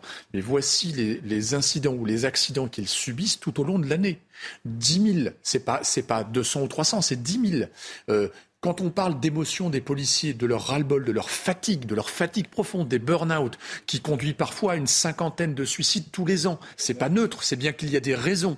Là, là, on voit les conséquences. Donc en fait, les conséquences sont importantes. Effectivement, ah, j'ai cru comprendre que c'était quelqu'un qui roulait à contresens, qui visait directement cette, cette policière, donc c'était vraiment intentionnel. L'enquête devra, devra démontrer si cela a été délibéré ou non. On en est évidemment au début de l'enquête, ça s'est passé, je vous le rappelle, dans la nuit de vendredi euh, à samedi. Bruno Bartocchetti, restez avec nous évidemment parce qu'on a beaucoup de sujets à aborder en ce qui concerne euh, la police. Évidemment, l'actualité euh, de, des forces de l'ordre actuellement, eh bien, ce sont ces arrêts maladie puisque Laurent Nunez, le préfet de police de Paris, a décidé de durcir le ton face aux arrêts maladie. Dans une note interne, il indique que certaines demandes d'arrêt de travail seraient désormais refusées. On regarde le sujet de Sarah Varny et puis on en parle juste après.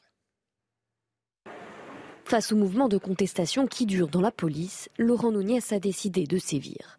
Dans une note interne, le préfet de police de Paris cible le nombre important et inhabituel d'arrêts maladie. À compter de ce jour, les demandes d'arrêt de travail sont susceptibles de faire l'objet de décisions de refus. Mais loin d'être uniquement une manifestation d'un mécontentement, ces arrêts maladie reflètent également le sentiment de malaise de bon nombre de fonctionnaires. Le malaise de la profession, il est réel. Hein. Les arrêts maladie, c'est pas par complaisance comme on peut l'entendre, ou même c'est même pas pour faire grève. Et comme je dis à mon médecin, mais en fait, je remets en question tout mon, métier. J'ai plusieurs collègues qui se sont suicidés. J'ai connu récemment pas mal de collègues qui ont fait des démissions. ça amène à réfléchir.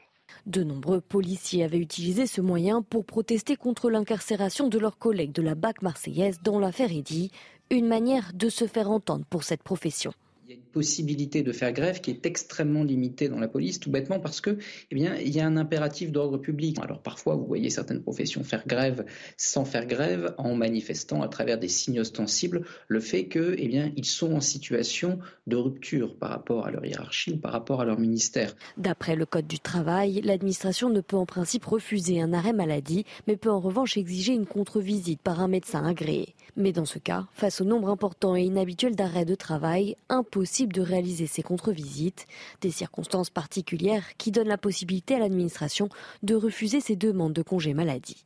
Les fonctionnaires concernés pourront néanmoins contester cette décision et saisir le conseil médical. Bruno Bartocchetti, est-ce que vous comprenez ces consignes passées par euh, le préfet de police de Paris? Est-ce qu'il y a donc un impératif d'ordre public? Alors, vous me demandez de le, comprendre, je ne vais, pas, commenter ces émotions. D'ailleurs, nous n'avons pas commenté non plus les, arrêts maladie dans la police. À partir du moment où un policier va vers euh, un médecin, pour nous, il devient un patient. Donc, c'est vrai qu'à ce moment-là, on n'a pas à interpréter et à suggérer que notre policier aille voir un médecin pour s'arrêter ou ne pas s'arrêter. En tout cas, c'était notre position à éviter ce GP police. En revanche, ce que je peux vous dire, on parle des arrêts maladie Effectivement, comme l'a dit d'une manière anonyme notre collègue, lorsqu'on va rencontrer un médecin, c'est pas de gaieté de cœur, très sincèrement. Et vous avez toute l'année des policiers qui vont voir régulièrement des psys, des psychiatres, et qui ne s'arrêtent pas pour autant. Donc je crois qu'il va falloir surtout euh, retenir l'attention sur cette profession qui est malade. Même si nous avons beaucoup de courage et nous, restons professionnels dans le cadre de notre travail, nous avons une, une profession qui est bien malade. Et je crois que c'est le regard qu'on doit avoir sur cette profession. Alors, je, J'entends euh, le directeur général Laurent Nunez, qui veut, euh, retrouver ses, effectifs. Je ne vais pas trop commenter là-dessus, encore une fois, je vous le dis bien, mais en tout cas, le regard, il doit, il doit aujourd'hui euh, s'élargir et on doit avoir une réelle réflexion. Vous avez des policiers qui travaillent 10 heures par jour, pendant 10 jours d'affilée, 12 jours d'affilée, sans prendre de repos. Vous imaginez qu'on va arriver dans la période de la Coupe du Monde de rugby, des Jeux Olympiques, et on va demander encore plus, encore plus aux policiers qui sont fatigués physiquement et moralement. C'est important de regarder l'avenir euh, autrement. C'est-à-dire qu'il ne va pas falloir s'arrêter à cette décision prise par le directeur général. Il va falloir qu'on regarde vraiment euh, la profession euh, en profondeur parce que ça a été dit avec mon, mon, collègue de manière anonyme, mais vous avez de nombreuses démissions et j'insiste, je reviens sur le fait que vous avez de nombreux policiers aujourd'hui qui vont voir euh, des médecins, des psychiatres régulièrement sans, dire un mot et sans se mettre en arrêt maladie. Petit point supplémentaire, c'est une profession où on enregistre un taux de divorce très important, c'est pas pour rien. Les suicides, un exemple, on parle, et c'est vrai que ça reste une priorité nationale, une femme battue euh, meurt sous les coups de son mari tous les trois jours. En France, tous les trois jours, vous avez un policier qui se suicide c'est important de le retenir ça. Donc ça prouve bien qu'il y a quand même un sujet important et de fond, même s'il y a d'autres professions qui sont malades, je pense aux enseignants, aux infirmiers. Moi, je suis représentant des, policiers, je peux vous dire qu'aujourd'hui, on a tiré le, signal d'alarme. Il va falloir quand même réfléchir très sérieusement à la situation. Joseph Touvenel, que vous évoquez euh, les propos de Bruno Bardocchetti d'une part, mais surtout les consignes aussi donc passées par euh, Laurent Nunez notamment sur ces arrêts maladie. Il y a deux choses. La première partie, Laurent Nunez... Il a besoin d'effectifs sur le terrain. Et donc là, visiblement, il fait ce qu'il peut en donnant une menace. Je ne vois pas comment la menace peut rentrer à exécution parce qu'un arrêt maladie, parce que c'est un arrêt maladie dont il s'agit, c'est le médecin qui fait l'arrêt. Effectivement, ça a été dit. il peut y avoir une contre-visite, euh, mais euh, c'est les autorités médicales qui vont décider, ce qui est bien normal. D'ailleurs, un, salarié quel qu'il soit, si euh, le médecin fait un arrêt maladie, on ne peut pas le refuser, on est obligé. Voilà, c'est la, la règle, c'est la loi mais c'est une ambiance générale. Et moi, je voudrais m'adresser à ceux qui euh, nous disent nous sommes les défenseurs du monde du travail et des travailleurs. Quand ces mêmes nous disent tout le monde haït la police. Ben, ce n'est pas vrai. Et là, on a eu l'exemple d'une femme euh, policière qui a été renversée, donc qui risque sa vie. Elle est blessée. Euh, on ne nous dit pas très gravement, mais quand même, ces blessures ne sont pas anodines, hein, dans son travail il faudrait peut-être que ces gens respectent aussi le travail des policiers. Les policiers s'en sortiraient mieux psychologiquement parce que c'est très dur d'avoir à la fois, euh, quand on est policier, on traite tout le malheur de la société. On est généralement peu appelé dans les mariages et les baptêmes quand ça se passe bien, mais on est appelé quand il y a des morts, des blessés, des drames, des gens qui se frappent. Euh, y compris d'ailleurs, souvent c'est les, policiers qui interviennent quand il y a des sans-abri euh, qui doivent venir s'en occuper, etc. Donc psychologiquement, c'est très très dur. Mais il faudrait que ces gens-là, qui sont une minorité, qui crachent sur la police, arrêtent, reconnaissent la difficulté de ce travail, de ces travailleurs, et ça les soutiendrait aussi. Ensuite, il y a des problèmes de fond à régler qui ne vont pas se régler du jour au lendemain, malheureusement.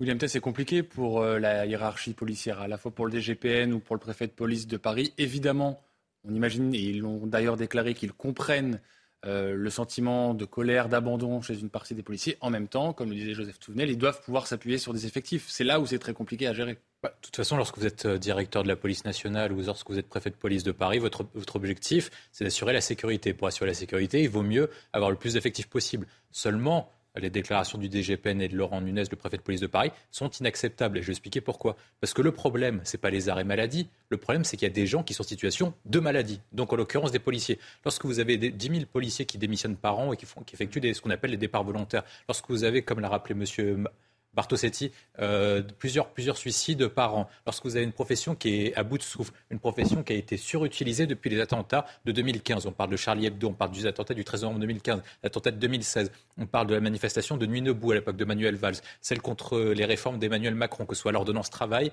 la réforme des retraites, les gilets jaunes, la deuxième réforme des retraites et dernièrement la crise sanitaire. Vous avez un effectif qui est à bout. Et le problème, c'est pas uniquement qu'ils font des arrêts maladie uniquement pour protester, c'est parce que s'ils font des arrêts maladie, c'est qu'ils exerçaient leur fonction uniquement par, par, souci de vocation. Or, lorsque vous perdez la vocation, est-ce que vous êtes capable d'aller au-delà de votre arrêt maladie pour continuer à aller travailler lorsque votre profession est en crise de mal-être et en quête de sens, notamment sur des problèmes matériels et immatériels? Matériel parce que lorsque vous êtes policier, vous avez un effectif, vous avez un équipement qui est en dessous de tout. Des commissariats qui ne sont pas renouvelés, des effectifs euh, notamment de voitures qui ne sont pas encore arrivés à bout. Gérald Darmanin a essayé d'aider notamment sur l'investissement, mais ce n'est pas assez parce qu'il faut rattraper des, années de sous-dotation que les salaires sont très faibles, que les conditions de travail sont de plus en plus compliquées, dans la mesure où lorsque vous effectuez votre travail tous les jours, vous allez le matin, vous risquez soit de vous faire renverser par une voiture qui refuse d'obtempérer, soit éventuellement, si vous perdez votre travail, si par cas vous tirez, dans ce cas, votre famille est en situation compliquée. Dans ce cas-là, vos enfants également sont en situation compliquée. On est comme une situation où c'est la seule profession où les enfants ne peuvent pas dire quelle est la profession de leurs parents, leur père ou leur mère, en disant s'ils sont policiers, ben, ils se font attaquer dans la rue. Et enfin, il y a un autre point, c'est la question immatérielle. C'est est-ce que lorsque vous êtes policier, votre objectif, qui est celle de servir l'État, celle de protéger nos concitoyens, est assurée, alors que les chiffres de crimes et délits est en augmentation, même si par cas c'est à, limiter avec les chiffres de juillet. Mais que lorsque vous attrapez un criminel, la justice ne fait pas son travail et n'effectue pas les peines que vous concernez. Donc vous avez un problème de quête de sens. Et si par cas le préfet de police et le DGPN veulent faire en sorte que les policiers retrouvent le chemin, celle de la vocation, celle du terrain pour protéger nos concitoyens, ben il faut non pas les sanctionner parce qu'ils font des arrêts maladie, mais justement y répondre sur le fond, que ce soit sur le plan matériel et immatériel. Justement, pour illustrer ce que vous nous dites, on peut écouter ce témoignage d'une policière à Marseille. Elle s'appelle Laure Garcia et justement, elle parle des raisons qui ont poussé un certain nombre de policiers à demander à voir un médecin et donc à être en arrêt maladie. La note euh, de service de M. Nunez, euh, on pourrait la croire que c'est donc euh, des menaces concernant mes collègues qui sont en arrêt maladie. Moi-même, j'ai été donc en arrêt maladie par rapport à un burn-out. Il ne faut, il faut pas croire que c'est anodin euh, euh, ces, collègues qui se sont mis comme moi en arrêt maladie euh, suite à la mise en détention provisoire de notre collègue sur l'affaire de Marseille, ça a développé chez nous en fait des questions, des questions profondes sur notre métier, sur notre engagement, sur la considération du policier au sens général. Et surtout c'est un mouvement une prise de conscience que nous sommes bien loin des idéaux que l'on a lorsqu'on en embrasse euh, la carrière euh, de policier. On est là pour euh, défendre en principe la veuve et l'orphelin et lorsque l'on fait notre travail et qu'on est pointé du doigt à de nombreuses reprises, comme on le dénonce dans dans notre ouvrage, il est difficile après de se reconnaître dans ce métier. Donc ce mouvement, ce mouvement qui a lieu maintenant depuis 15 jours, c'est un mouvement historique qui a une ampleur nationale et qui a dépassé les frontières marseillaises. On entend, c'est très fort ce que nous dit cette policière. Le malaise est profond au sein euh, des, forces de l'ordre. La réponse là des autorités de la police, que ce soit Laurent Nunez ou le DGPN, elles sont de manière ponctuelle pour répondre à un besoin d'effectifs, mais il va falloir répondre euh, à Denis Deschamps à, ces, problèmes profonds de la police. Mais euh, ce que l'on voit par ces déclarations-là, effectivement, je rejoins William, c'est scandaleux. c'est juste en fait la conséquence. Euh, euh, ils ont un problème pour faire face sur le terrain à des, situations, d'autant qu'en plus on a quand même deux gros rendez-vous devant nous, la Coupe du Monde de rugby et les JO. Donc il faut que tous les gens, que tous les personnels soient mobilisés et en forme, si possible en forme, parce que ça va générer énormément de flux de personnes. Mais moi je voudrais revenir justement, parce que ça c'est la conséquence aussi des les, burn-out. Euh, je voudrais revenir sur un sujet, c'est le sens, la quête de sens. Si un policier qui est fatigué euh, épuisé euh, psychologiquement. On le, voit, euh, notre, notre invité nous a, nous a bien dit, un policier travaille 10 heures par jour pendant 8, 9 ou 10 jours, plus tout ce qu'il doit subir. On le voit entre les insultes et les incivilités jusqu'aux accidents qui peuvent, qui peuvent leur coûter la vie. Forcément, à un moment donné, ça pèse énormément sur leur morale. ça a des conséquences. Alors, moi, je veux bien entendre M. Nunez nous dire il faut absolument que les gens reviennent au poste de travail, mais enfin, c'est juste oublier toutes les conséquences qui ont amené à, ce, à, cette détresse psychologique, parce que certains sont en détresse psychologique.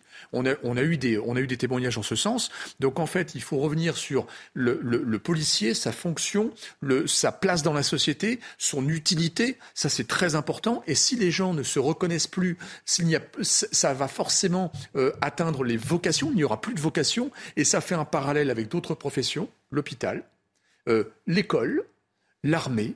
L'armée, euh, William parlait de, des dotations, mais en fait, on n'a plus qu'une armée de démonstration. Même, même les généraux nous le disent, parce qu'en fait, on n'a plus. Ils ont tellement raboté sur tous les budgets, non pas depuis un an ou deux, mais depuis des dizaines d'années, qui fait qu'aujourd'hui, on n'a plus de matériel. Euh, il arrive parfois qu'on ait 25% du matériel roulant chez les policiers ou dans l'armée qui ne fonctionne plus parce qu'on n'a plus les budgets pour, pour les réparer. Donc imaginez, il y a l'investissement, il y a l'entretien et il y a les personnels. Et en fait, comme on a baissé les budgets au fur et à mesure, je crois que l'hôpital c'est assez criant aussi, eh bien on arrive dans des situations de détresse. Bruno Bartosetti, vous êtes encore avec nous. Euh, comment se passe aujourd'hui euh, quel est l'état d'esprit dans les rangs euh, des policiers que, vous fréquentez, notamment donc dans, la, dans la zone sud? On sait que ce mouvement de colère donc, dure depuis maintenant plus de deux semaines. Est-ce qu'il y a une amélioration, euh, en tout cas un optimisme qui revient dans les rangs de vos collègues ou au contraire la situation euh, reste toujours aussi compliquée? Ah non, non, non, euh, on va reprendre tout doucement le fil de, notre travail. Il y aura des reprises de travail après ces arrêts maladie, mais le moral va rester bas. Vous, savez, c'est très difficile de se retrouver dans une certaine sécurité juridique. Je ne vais pas revenir sur, sur, sur notre position, vous la connaissez, sur les détentions provisoires, etc., etc. Mais ça a été la goutte d'eau qui a fait, euh, déborder le vase. Euh, aujourd'hui, quelle considération on a finalement dans notre travail? On l'a de la population à 75%. Quoi qu'il se passe, 75% de la population nous soutient. Et c'est cette proximité qui est réaliste, en fait, qui voit que nous faisons notre travail, que nous, avons, que nous donnons un sens à notre travail. C'est bien sûr d'interpeller les auteurs, mais de, rendre des lettres de noblesse au service public et d'aider les victimes. Si on n'avait pas ce soutien-là, on ne pourrait pas travailler.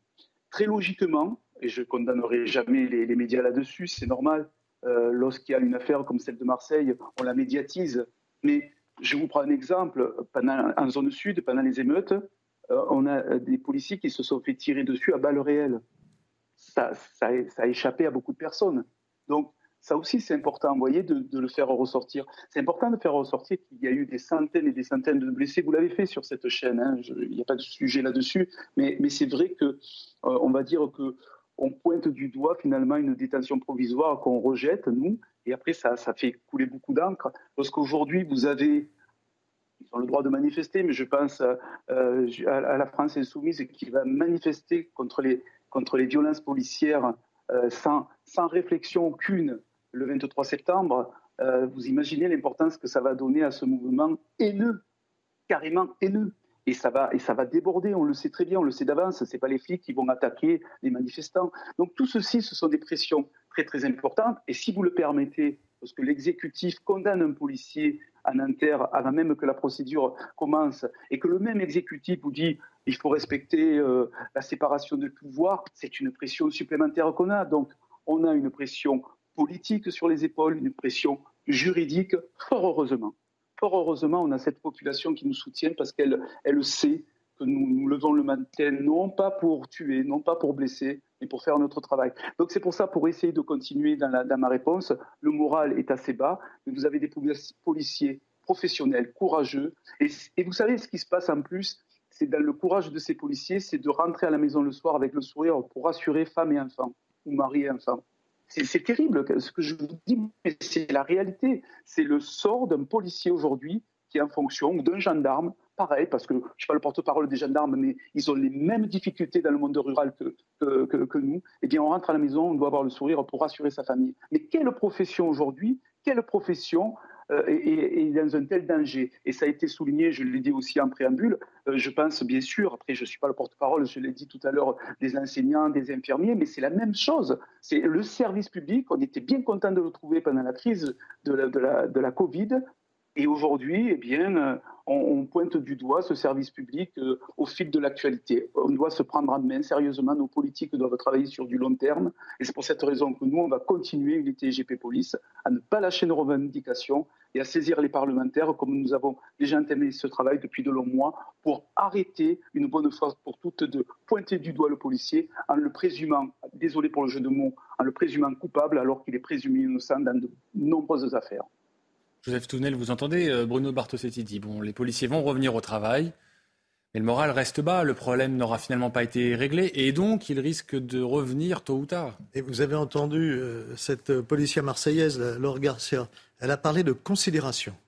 Une demande de considération, et non pas de considération euh, des Français, du peuple français vis-à-vis de sa police, puisque ça vient d'être dit, très très très grande majorité est derrière sa police de considération de la hiérarchie. Et donc cette cassure, cette rupture entre les policiers de terrain et, leur hiérarchie, d'abord elle ne date pas d'hier, donc elle va être très difficile à combler, mais c'est le problème de la confiance. Et effectivement, quand on a un métier difficile, il faut avoir confiance dans la hiérarchie, il faut avoir confiance dans ses chefs.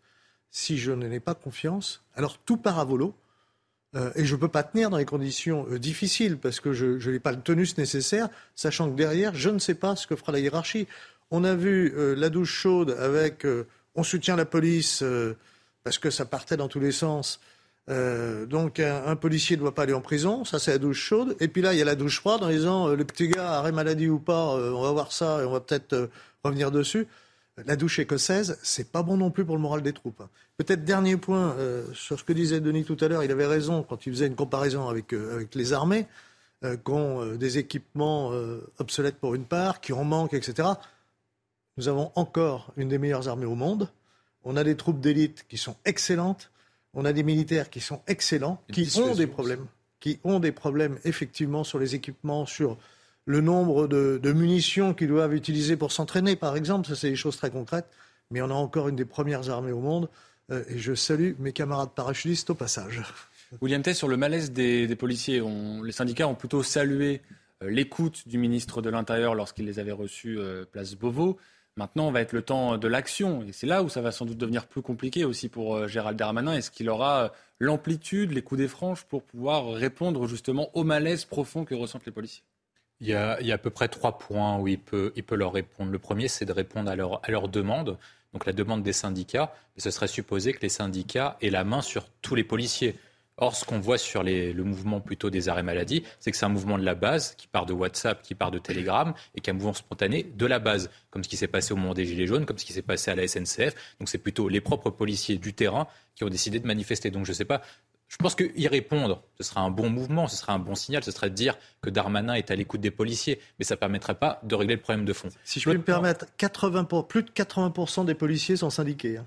Oui, c'est totalement atypique en France, plus de 80%. C'est le taux le plus fort euh, dans les ah fonctions. Euh, c'est le, taux le plus fort, mais pour l'instant, les informations qu'on a, c'est que sur le mouvement des arrêts maladie, c'est pas le mouvement lancé par les syndicats, mais c'est le mouvement plutôt lancé par la base. L'autre point, point où ça peut être intéressant, c'est de pouvoir s'il peut répondre au sujet qui est la question matérielle. C'est ce qui peut donner davantage de moyens en termes humains, en termes de recrutement et en termes de moyens matériels, d'équipement, etc. Sur la question des recrutements, de toute façon, on essaye de recruter beaucoup de personnes. La difficulté, c'est que plus personne ne veut exercer la fonction, mais je vais arriver, j'arriverai plus tard. Et ensuite, après, sur l'augmentation de salaire, etc., on sait que le budget de l'État est à l'os, que les fonds publics sont en situation compliquée. On atteint un record de dépenses publiques par habitant, on atteint un record de dette publique par habitant. Donc, je ne sais pas si on a encore des leviers nécessaires. Dans la mesure, on a, fait, on a créé euh, on a fait une réforme économique pour lever 12 milliards d'euros avec les conséquences euh, économiques et sociales qu'on connaît. Le dernier point, éventuellement, et la question que vous posez, c'est est-ce que Darmanin peut y répondre C'est la question de la quête de sens. C'est-à-dire que les policiers se lèvent les matins, ils refusent leur congé payé, ils refusent leur congé,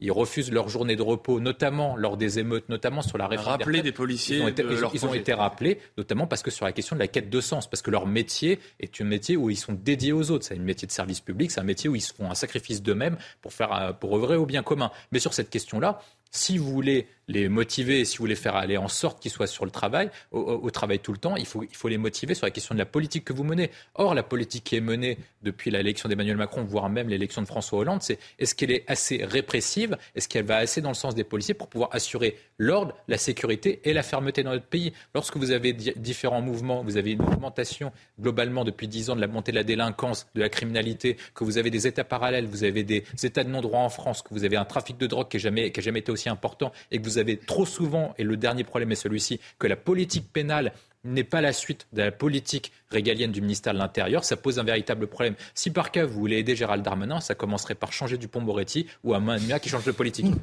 Vous parlez de la hausse de la délinquance, alors les chiffres euh, ne disent pas ça, ils disent même euh, l'inverse. C'est d'ailleurs ce dont se félicite le ministère euh, de l'Intérieur. On parle là de la délinquance et de la criminalité pour le mois de juillet. Alors que la fin du mois de juin et justement le début du mois de juillet ont été marqués par une série d'émeutes après la mort du jeune Naël, les chiffres de la délinquance ont baissé de manière significative au cours du mois de juillet, selon le service statistique ministériel de la sécurité intérieure. Marine Sabourin nous explique.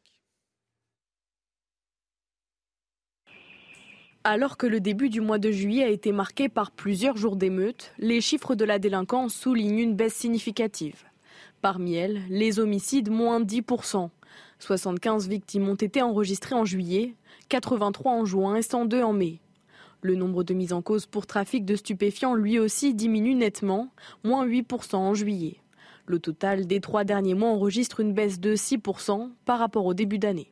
Les vols ont eux aussi chuté, moins 5% pour les vols sans violence contre des personnes, moins 6% pour les vols avec armes et jusqu'à moins 10% pour les vols violents sans armes. Des chiffres à prendre avec des pincettes car les trois derniers mois enregistrent en réalité une hausse de 1 à 11% par rapport au mois de février à avril 2023. Enfin, les violences sexuelles mentionnées par la gendarmerie et la police ont diminué de 4%, après une augmentation de 3% en juin. Seules les destructions et dégradations volontaires ont connu un bond de 8%. Un chiffre qui s'explique par la violence des émeutes et qui a entraîné de nombreux pillages de commerce et de dégradation de biens publics. Bruno Bartosetti, comment vous interprétez ces indicateurs qui sont donc plutôt au vert si on en croit le ministère de l'Intérieur?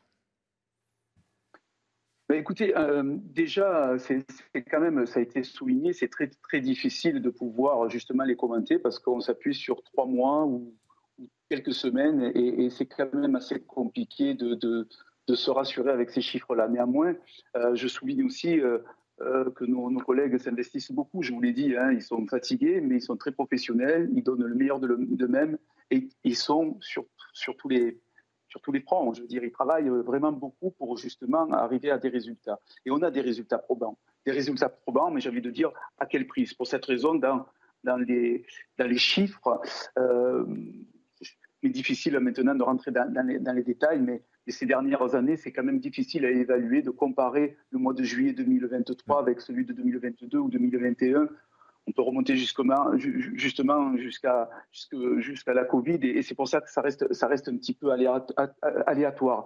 Euh, néanmoins, euh, j'espère qu'on commentera aussi, je vous l'ai dit, ne m'en veuillez pas, je reviens là-dessus, les chiffres, les statistiques sur le nombre de blessés qu'il y a dans nos rangs, le nombre de policiers qui vont rencontrer les médecins, etc. Et c'est pas pour rien, c'est parce qu'ils donnent le meilleur d'eux-mêmes. Donc sur les chiffres, est-ce qu'aujourd'hui, euh, souvent, on s'appuie sur l'opinion publique, sur des sondages. Je ne suis pas très très sondage, mais quand même, si on s'appuie sur l'opinion publique, est-ce qu'aujourd'hui, en France, on est rassuré? Est-ce qu'on va rassurer les Français avec ces chiffres?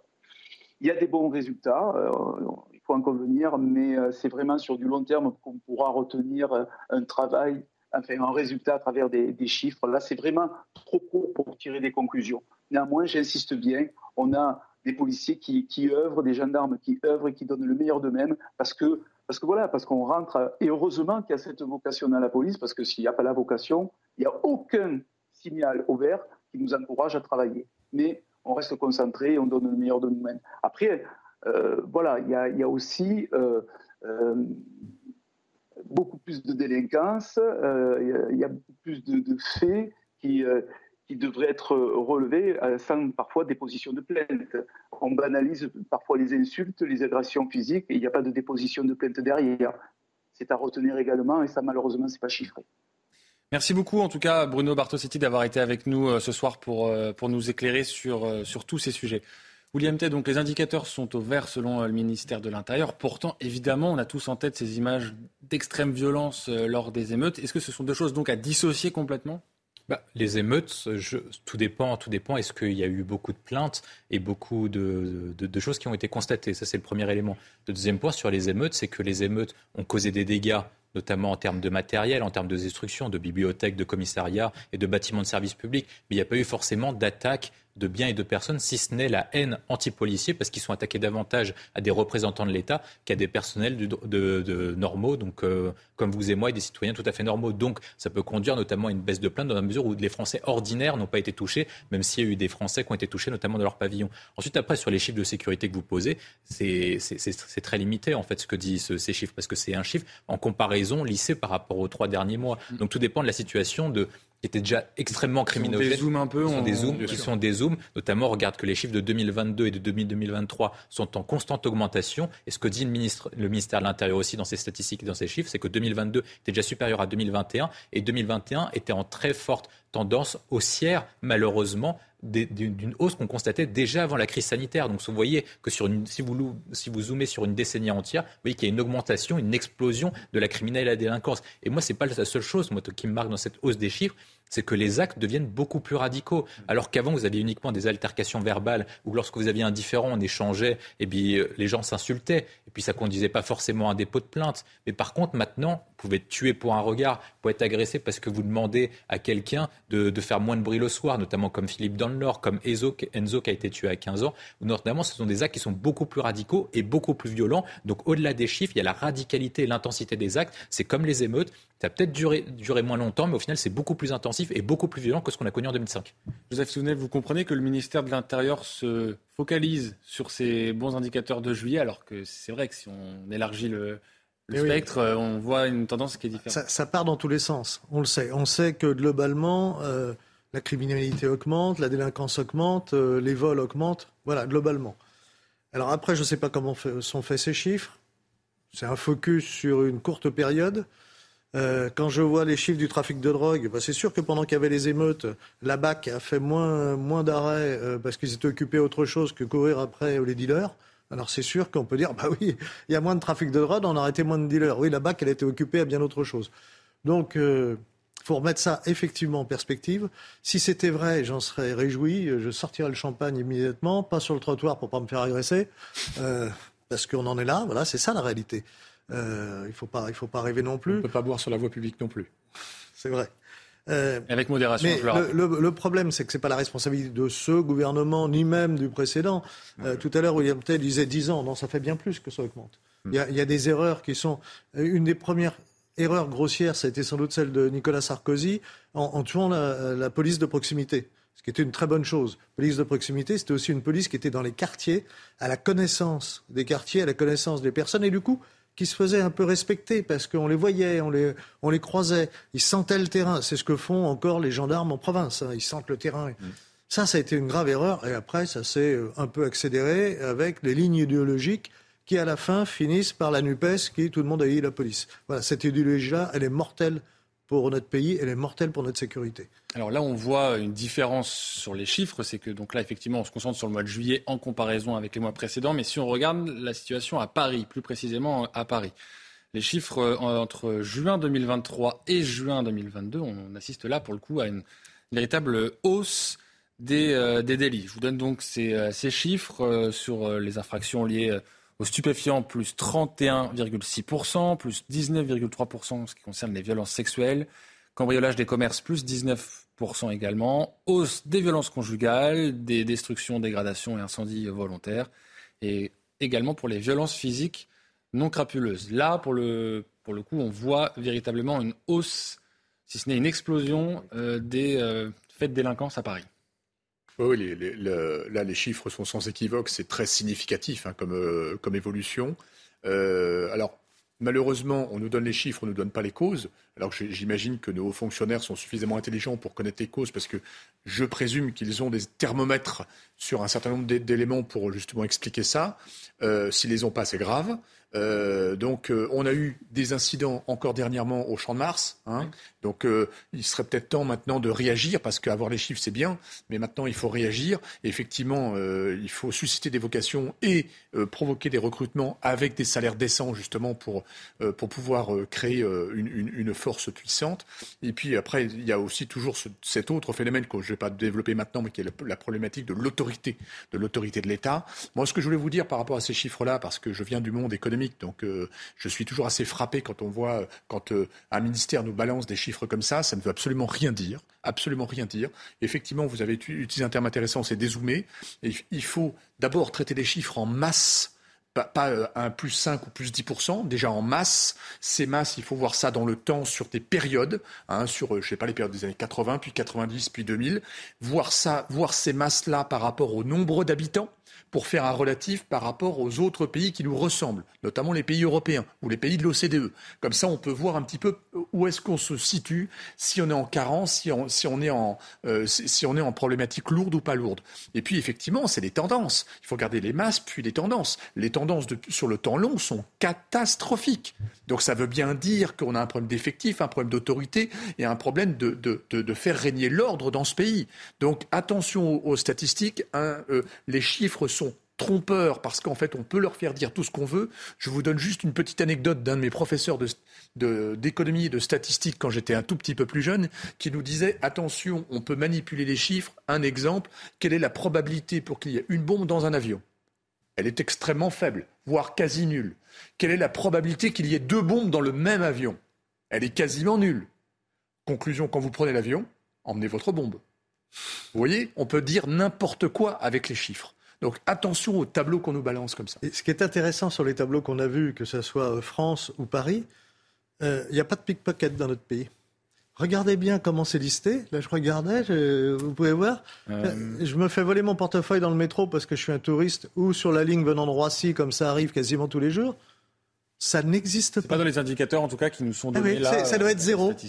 Les touristes sont contents, ils ne se font pas, ils se pas voler. Euh, c'est magnifique. zéro, c'est juste que les chiffres ne sont pas cités, c'est tout. Parce qu'il y a oui, c'est ça. Oui, il y a peut-être d'autres chiffres qu'on a soit nous bannis à l'écran, soit. Ce que vient de dire Denis, voilà comment on peut jouer avec les tableaux. Est-ce qu'on est qu'on peut cibler Alors, Rachida Dati, euh, cible plus précisément Anne Hidalgo sur euh, sa responsabilité. Elle parle du fait que la maire de Paris fait du bricolage en matière euh, de sécurité. Voilà, depuis l'élection d'Anne Hidalgo, la délinquance n'a cessé d'augmenter à Paris et rien n'a été fait pour que cette évolution négative de la sécurité, qui était déjà amorcée avant son arrivée, ne soit enrayée. Est-ce que réellement, William T., on peut reprocher à Anne Hidalgo euh, la question sécuritaire à Paris? Oui, moi je vais, je vais expliquer pourquoi.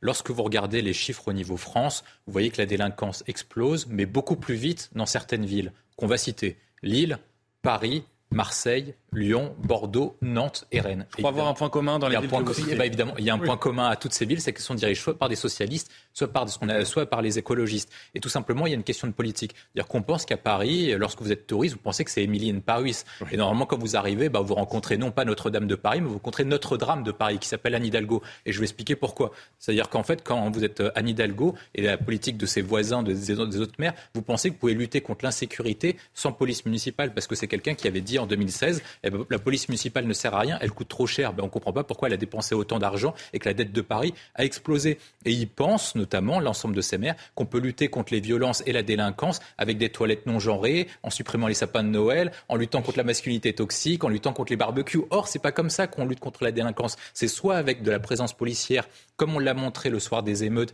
et le soir du 14 juillet, avec certes beaucoup de violence, mais une violence en baisse grâce à la présence policière, soit avec une politique pénale qui permette de sortir les délinquants de la place Et vous, vous faites un lien entre euh, une idéologie politique et euh, la hausse de délinquance. Je vais vous citer un contre-exemple. Euh, la mairie de Marseille a longtemps été tenue par un homme qui n'était pas de gauche. Pour autant, la situation était, loin d'être idéale. La situation était loin d'être idéale, mais en fait, comme la délinquance augmente partout, la question c'est est-ce que ça augmente beaucoup plus vite dans certaines villes ou pas? C'est comme ça que vous pouvez analyser des chiffres. Le chiffre brut ne sert à rien, c'est de savoir est-ce que ça explose, est-ce que ça explose beaucoup ou pas. Or, ce qu'on voit, c'est que dans les villes tenues davantage à droite, vous avez une police municipale qui est armée, donc qui est plus en capacité de pouvoir stopper la délinquance et la criminalité que lorsqu'elle n'est pas armée, c'est évident. Avec la question des caméras, la question des caméras dont on parlait tout à l'heure. Vous avez une question idéologique. L'autre point que je vois, c'est que de toute façon, dans ces grandes villes-là, on ne veut pas adopter un grand plan d'ensemble. J'ai cité deux exemples parfaits qui permettent de méditer et de réfléchir au débat public. Lorsque vous prenez la ville de New York à l'époque de Giuliani, mm. lorsque vous allez à New York, vous citez souvent que lorsque vous prenez le métro et le transport public, vous n'avez pas le droit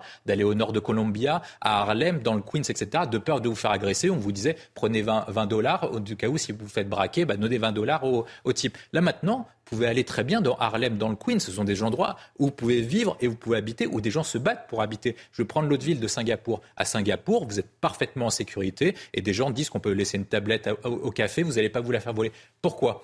Eh ben, Giuliani a mis en place ce qu'on appelle la politique de tolérance zéro en disant le moindre acte, eh ben, on sanctionne automatiquement, on reprend le contrôle des quartiers et on nettoie tout. Est-ce que vous avez eu en France la volonté de reprendre les quartiers après les émeutes de 2005 ou après les émeutes récemment? Vu le discours d'Emmanuel Macron, ce n'est pas le cas. Et l'autre point sur Singapour, c'est une politique de répression et surtout d'un point de vue pénal. C'est-à-dire au moindre acte, au moindre fait que vous jetez quelque chose de partir, vous avez une contravention, vous avez une sanction. Aujourd'hui, les insultes sont tolérées, les violences sont tolérées et voire même par certains cas, les policiers disent que certaines criminalités sont laissées aller dans la mesure où on a une surpopulation carcérale. Il faut passer davantage à la sécurité et conditions de vie du détenu qu'à la sécurité des victimes, ce qui pose question. Alors, à la décharge d'Anne Hidalgo quand même, à New York, le maire de New York est le patron de la police. Elle n'est pas le patron de la police. Hmm.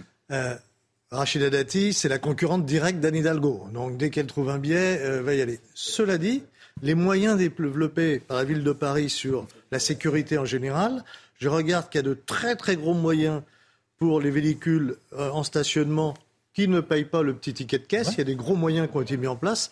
Aujourd'hui, vous avez même plus un PV sur votre pare-brise, mais il y a des véhicules qui passent automatiquement. Et par contre, si vous passez près de la Tour Eiffel, la passerelle qui est quasiment face à la Tour Eiffel, etc., vous voyez les pickpockets qui sont là, qui attendent. Euh, alors il y a euh, des mineurs, c'est un vrai problème d'ailleurs. Que fait-on de ces mineurs qui, euh, quand ils rentrent le soir, doivent déposer telle somme, sinon ils se font battre ou les jeunes filles parfois se font violer hein, Il y, a un drame humain derrière.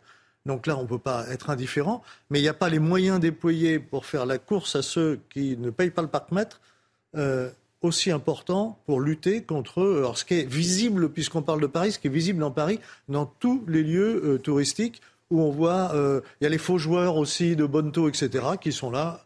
Et personne ne fait rien. Effectivement, là, Anne Hidalgo pêche un peu. Et dans un an, euh, presque jour pour jour, nous accueillerons, en tout cas Paris accueillera les Jeux Olympiques. Est-ce que justement ces chiffres de la délinquance sont nature à nous inquiéter? Bien sûr. Mais, clairement, de toute façon, euh, regardez, on le voit, on voit des Chinois qui se font détrousser euh, vers leur hôtel, euh, on voit des, jeunes filles qui sont, qui sont violées au, pied de la Tour Eiffel. Donc tout ça, c'est très inquiétant. Alors, je ne suis pas tout à fait d'accord avec Joseph. la maire de Paris n'est pas la patronne de la police à Paris, mais elle a quand même le pouvoir de développer une police municipale autoritaire, armée ou pas armée, mais elle a quand même un levier. Elle a pas, pas armée à l'occurrence. Hein. Oui, tout à fait. Mais, mais, mais elle a ces possibilités-là si elle le souhaite. Donc effectivement, je rejoins William, euh, je pense qu'il y a en tout cas un tropisme avec, euh, avec une certaine classe politique sur euh, une espèce d'autorégulation euh, ou alors un laisser-aller peut-être qui fait que, en tout cas, les chiffres montrent qu'il y a un laisser-aller. Hein. Nous, sommes d'accord sur il y a des priorités qui pourraient être mises par la mairie de Paris qui ne sont pas mises, mais elle a quand même pas la responsabilité directe. Non, non pas. Ouais. Et, et, en même temps, ce qui me navre un petit peu, c'est que Madame, Madame Hidalgo part en guerre contre la voiture à Paris et, euh, complique un petit peu la, vie de, de, milliers de personnes qui habitent en banlieue et qui vont travailler à Paris tout en sachant que les transports publics sont saturés, euh, alors que je pense qu'il y a d'autres combats à mener. Euh, enfin, c'est pas c'est pas en tout cas le seul combat à mener. Elle, elle, elle se focalise là-dessus. Pendant que pendant des dizaines d'années, tout le monde était pour le tout véhicule. Bon, donc là, c'est un petit peu radical. Pourquoi c'est radical? C'est très simple. C'est parce qu'elle ne propose aucune solution alternative, justement pour contrebalancer ça et malheureusement, tout le monde se retrouve en carafe sur les quais de gare avec des, trains totalement saturés. Et comme nous, on a la magie en France, encore une fois, de raboter sur les travaux d'entretien ou en tout cas d'un investissement minimal sur, sur nos infrastructures, on se retrouve euh, avec des pannes de signalisation. Souvent, nous dit c'est la signalisation qui fait que ça crée des pataquès énormes et pas que malheureusement dans, dans, une ou deux gares comme on a vu dernièrement avec Montparnasse, mais régulièrement sur les réseaux transiliens où en fait on n'a plus de transport pour aller à Paris et ça, ça complique la vie de plein plein de C'est plutôt du ressort de Valérie Pécresse, présidente de la région ou la SNCF ou la RATP. mais en même temps, ils sont obligés de travailler ensemble, ces gens-là. Mais pour en venir à la sécurité, dans les transports, prenez le RER e pour aller en banlieue, parce qu'il y a des gens qui habitent la banlieue, par la grande banlieue, et qui travaillent sur Paris, et donc n'ont pas le choix.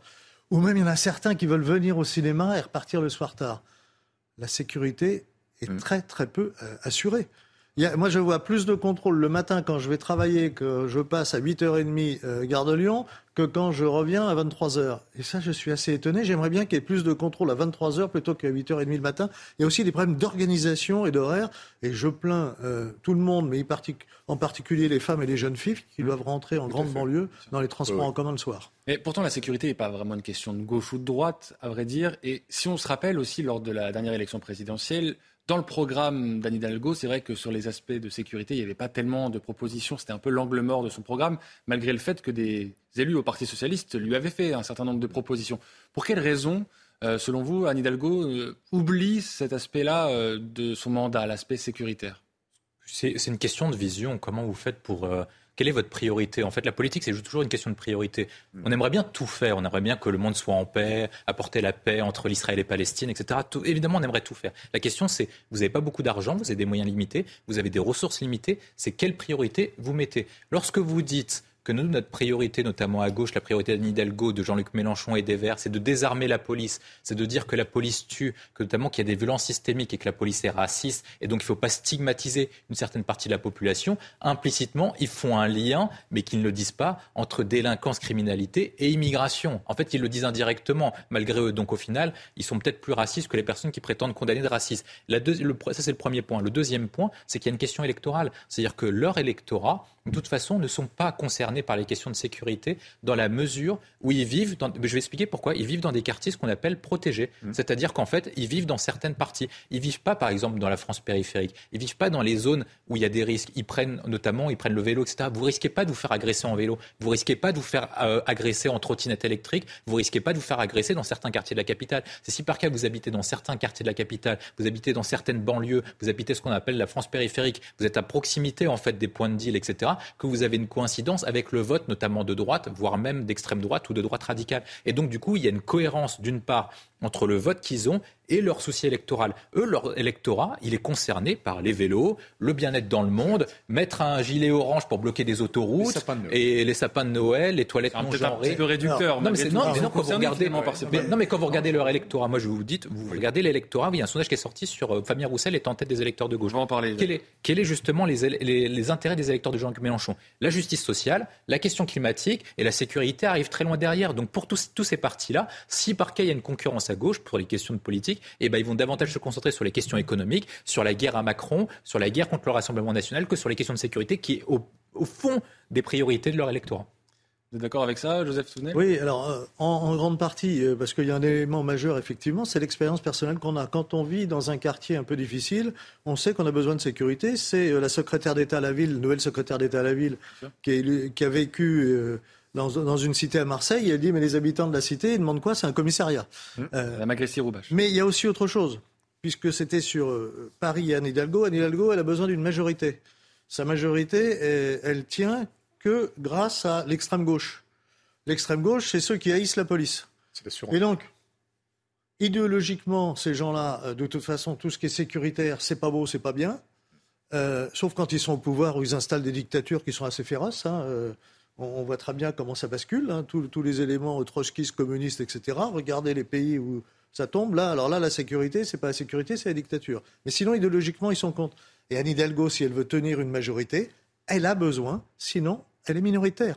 Mais ça va être intéressant, la bataille de Paris, euh, avec peut-être Clément Beaune, peut-être Gabriel Attal. On va voir sur quel créneau, euh, euh, quel, vecteur ils vont, ils vont mettre en avant. Parce qu'effectivement, la sécurité est un vrai sujet. D'ailleurs, on le voit dans les campagnes électorales présidentielles où ça ressurgit violemment. Hein. c'est dans le top 3 des, des, euh, des, considérations. On a vu d'ailleurs dans la, campagne de Pécresse où Pécresse n'avait pas mis ça en avant dans un premier temps et on lui a rappelé qu'il faut fallait absolument faire remonter ça. Et, et en fait, effectivement, on va voir comment ça va se passer dans cette, dans cette campagne qui commence déjà déjà agité certains esprits. Ça va être très intéressant. Mais effectivement, ça dépend où est-ce qu'on met la, focale du regard. Si on se met dans certains quartiers où leur seule préoccupation, c'est justement leur vélo, c'est pas du tout la même chose. Moi, je rejoins William sur ce qu'il disait à propos de New York, que je connais un, petit peu le sujet. Il faut une forte autorité qui soit légitimée et qui ait les moyens aussi de pouvoir imposer son autorité avec tout un, arsenal pénal qui existe et qui puisse être mis aussi en action. Parce que nous, en fait, on a énormément de lois en France mais elles sont pas ou peu appliquées, ou alors c'est ce que vous disiez tout à l'heure à, propos des, policiers, et ça fait partie aussi du ras-le-bol des policiers, où ils arrêtent les délinquants, parfois c'est assez compliqué, des enquêtes suffisamment compliquées, on arrête les types, le soir même ils sont relâchés, ou, alors ils ne sont pas condamnés, ou condamnés des très faibles peines qu'ils n'exécutent pas. Donc là on est vraiment dans une situation où la sécurité devient, euh, euh, comment dire, un sujet tellement obsessionnel que à force on va, on va pousser les lecteurs, hein, et je ne parle pas des lecteurs de Madame Hidalgo parce qu'ils étaient quand même pas très nombreux, euh, on va pousser les lecteurs avec un grand E vers des solutions, enfin vers des propositions électorales extrêmes qui, eux, vont tout promettre, justement. Donc en fait, on prépare nos, nos problématiques démocratiques du coup d'après. Anne Hidalgo, donc, il y aura beaucoup euh, à faire, hein, notamment à un an maintenant des, Jeux Olympiques. Évidemment, la question de la sécurité sera euh, majeure, euh, avec notamment cette cérémonie. Il faut espérer qu'il n'y ait pas trop de supporters anglais, parce que sinon, on ne sait pas où ça va aller. Il y en aura a priori, en tout cas, cette cérémonie d'ouverture, je vous le rappelle, aura lieu en plein cœur de la capitale, en partie sur la Seine. D'habitude, ça allait dans un stade. Et ça montre bien le, problème que nous avons en France. vous avez vu ce qui s'est passé au Stade de France. C'est quand même déplorable pour mm. ceux qui étaient là et pour notre image. Et le mensonge du ministre quelle confiance ensuite je peux avoir dans les statistiques qui me donnent sur le mois de juillet en tout cas, on va marquer une pause dans, nos débats pour faire un point complet sur l'actualité avec Isabelle Piboulot qui nous a rejoint. Rebonsoir Isabelle. Rebonsoir Thomas, bonsoir à tous. Hélène Carrère d'Ancos nous a quittés, a réagi sur les réseaux sociaux. Le président de la République, Emmanuel Macron, a salué la mémoire de l'historienne, écrivaine et femme politique décédée à Paris à 94 ans. Elle s'est éteinte paisiblement, entourée de sa famille. Première femme à la tête de l'Académie française, Hélène Carrère d'Ancos a été élue secrétaire perpétuelle de l'institution en 1999. Grande spécialiste de la Russie, elle a rédigé au cours de sa carrière de nombreux ouvrages récompensés par divers prix, tels que L'Empire éclaté en 1978. Face à une avalanche d'arrêts et maladies des policiers en France, le ministère de l'Intérieur hausse le temps. Certaines demandes d'arrêt et maladie seront désormais refusées, mais cette annonce fait bondir. Outre le mouvement de soutien engagé depuis l'incarcération d'un agent marseillais, parmi les forces de l'ordre, nombreux sont les policiers à être à bout de force. C'est le cas de Laure Garcia. Elle a témoigné sur notre antenne. Moi-même, j'ai été donc en arrêt maladie euh, par rapport euh, à un burn-out. Hein. Il faut, euh, faut pas croire que, c'est anodin. Ces, collègues qui se sont mis comme moi en arrêt maladie suite à la mise en détention provisoire de notre collègue sur l'affaire de Marseille, ça a développé chez nous en fait des questions, des questions profondes sur notre métier, sur notre engagement, sur la considération du policier au sens général. Explosion dans le 18e arrondissement de Paris. La façade d'un immeuble de trois étages a été essoufflée ce samedi après-midi au 26 rue du Nord. Cinq personnes ont été blessées, dont une grièvement, mais son pronostic vital n'est pas engagé. La déflagration a eu lieu au dernier palier du bâtiment. L'origine du sinistre reste pour l'heure inconnue. Et puis le traditionnel chassé croisé des vacanciers a encombré les routes de France. Ce samedi était classé noir par bison futé. À midi, un pic de bouchon de près de 1000 km a été observé. Amélioration prévue ce dimanche, classé orange dans le sens des départs et vert dans le sens des retours. Je vous retrouve à 23h30 pour l'édition de la nuit, mais d'abord la suite et fin de Soir Info avec vous Thomas. Merci beaucoup Isabelle, on vous dit à tout à l'heure. Alors on parlait des Jeux Olympiques, comment ne pas dire un mot quand même messieurs rapidement sur euh, cette épreuve de natation qui devait se dérouler dans la Seine, une sorte de répétition à un an des Jeux Olympiques, mais cette compétition a donc été euh, reportée en cause. La pollution, la qualité de l'eau a été jugée trop mauvaise pour euh, autoriser cette compétition. Alors les organisateurs expliquent que c'est parce qu'il y a eu de fortes précipitations euh, ces dernières semaines sur la capitale. Je vous propose d'écouter Patrice Martin, il est administrateur du Comité national olympique et sportif français. C'est vrai qu'il y a encore du travail. Euh, et puis je pense avant qu'on ait euh, vraiment la possibilité de nager tous les jours et toutes, toutes les années et tous les étés sur la Seine, il y a de l'eau qui va couler sous les ponts. Je vais dire que c'est un mauvais coup de com' aujourd'hui, mais c'est bien aussi dans le sens il va falloir redoubler d'efforts, retravailler pour toute, toute la Seine en amont et, et, et de s'assurer que tout est fait pour protéger en fait les, euh, les, les, principaux, euh, principaux flux d'eau qui, qui, arrivent sur Paris et qui soient euh, nettoyés, protégés et qu'il n'y ait pas de déversement, notamment en cas de forte pluie, de différents produits non agréables et toxiques pour, pour les nageurs. Il y a euh, des, efforts qui ont été faits par les pourvoirs publics, des efforts qui sont aussi en cours. Donc espérons que tous ces efforts euh, mis les uns à côté, des autres ou bout à bout feront que l'année prochaine, en tout cas, bah, on pourra euh, se baigner et les épreuves pourront avoir lieu pour les Jeux. Mais c'est vrai qu'aujourd'hui, ce n'est pas la meilleure publicité qu'on attendait. Denis Deschamps, vous me disiez en écoutant, en écoutant ce témoignage, c'est pas ça le sujet, c'est-à-dire non, c'est pas ça le sujet aujourd'hui. En réalité, c'est parce qu'à cause des, très fortes précipitations euh, et comme on a tellement bétonné nos villes qu'en fait les, euh, l'eau donc euh, passe dans les égouts et les égouts saturent et en fait ça rejette les égouts dans, le, dans les eaux de la Seine. Hein, c'est le trop-plein quelque part. Et, euh, dans les, et dans les égouts, il y a euh, malheureusement un certain nombre de matières hein, qui viennent donc de nos WC. Et en fait, on prend un risque. En fait, on prend un risque avec le fameux E. coli, en réalité, qui peut se retrouver dans les eaux de la Seine et on mettrait les, la, la, vie des, enfin, la, la santé des, des, des, des, des athlètes en danger. Donc, c'est juste temporaire. La réponse de la France de Paris, de l'Île-de-France et de, et de, et de l'État a été de prévoir, euh, je crois que c'est vers la gare d'Austerlitz, le 13e arrondissement, absolument. Voilà, c'est ça. De créer une sorte de bassin de rétention pour éviter ces, ces, trop c'est trop plein qui se reversent dans la Seine. Donc ça, ça, ça, correspond à un volume à peu près de 20 piscines olympiques. Cependant, vu les grandes précipitations que nous, nous avons eues, c'est encore pas assez. Mais déjà, c'est une solution. C'est une solution, en tout cas, qui va pouvoir absorber un certain nombre de, pics, mais on ne pourra pas gérer tous les pics. mais ça ne vient pas de, l'amont, en fait, de la scène. Donc euh, là, malheureusement, ça tombe sur, cette, sur, cet événement sportif-là, mais normalement, en temps normal, il n'y aura pas de, de problème, en tout cas, pour, euh, pour que les triathlètes ou les, ou, les, ou les nageurs puissent utiliser la Seine. vous êtes optimiste, vous aussi? On va se baigner dans la Seine l'année prochaine On peut espérer que ce bassin de rétention, il n'est pas ouvert hein, aujourd'hui. Non, il n'est pas fini. Donc, euh, on a eu on un... espérer qu'il ne pleuve pas autant l'année prochaine. Absolument, et que s'il pleut autant, le bassin de rétention arrivera à absorber. Il faut savoir aussi que les critères que nous mettons, nous, en France, y compris pour ces épreuves olympiques, sont plus élevés que dans un certain nombre de pays. Donc, il y a un certain nombre de pays où ils font de la nage en eau vive dans des eaux qui sont aujourd'hui euh, plus sales que celles de la Seine. Nous, on met des critères assez élevés, c'est bien. Euh, il y a ça aussi qu'il faut mettre en parallèle. Souhaitons que tout se passe bien. Et puis, euh, sur la durée, il y a un effort là qui est fait pour les Jeux Olympiques. Mais sur la durée, on peut constater que la qualité des eaux, la Seine ou la Marne, qui est son, principal affluent, juste à l'entrée de Paris, se sont bien améliorées en, en, quelques décennies. De là à être baignable prochainement? William Tay, vous allez vous baigner dans la Seine? Moi, je ne suis pas très optimiste sur, euh, sur le fait de se baigner dans la Seine d'ici 2024. Par contre, moi, je trouve que, par contre, contrairement à ce qui est dit, c'est que c'est un bon projet.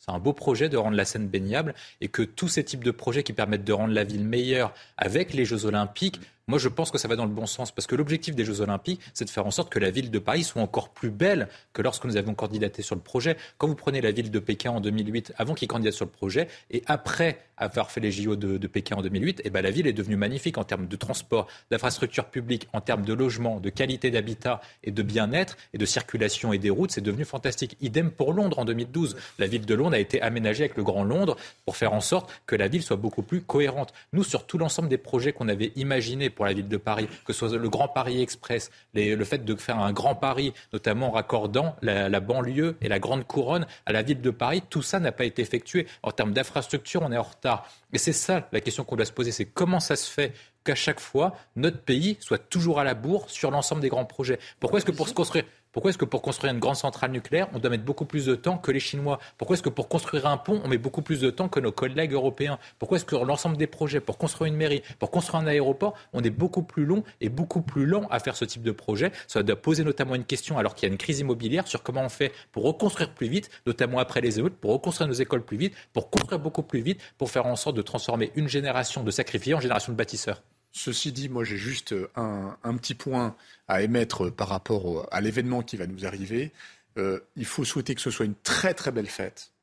Les Français sont connus dans le monde pour un certain nombre de choses, notamment pour leur imagination, pour leur romantisme, pour leur capacité à créer des choses incroyables. que vous allez dire pour leur droit de grève. Donc, parce qu'il y a des menaces de droit de grève. Non, non, c'est vrai, c'est vrai. Non, non, non, je, non, non. Euh, je voulais simplement dire que la scénographie devrait être probablement exceptionnelle, puisque ça n'aura pas lieu dans un stade, mais sur la scène. Très ambitieux, c'est vrai. Mais c'est absolument génial.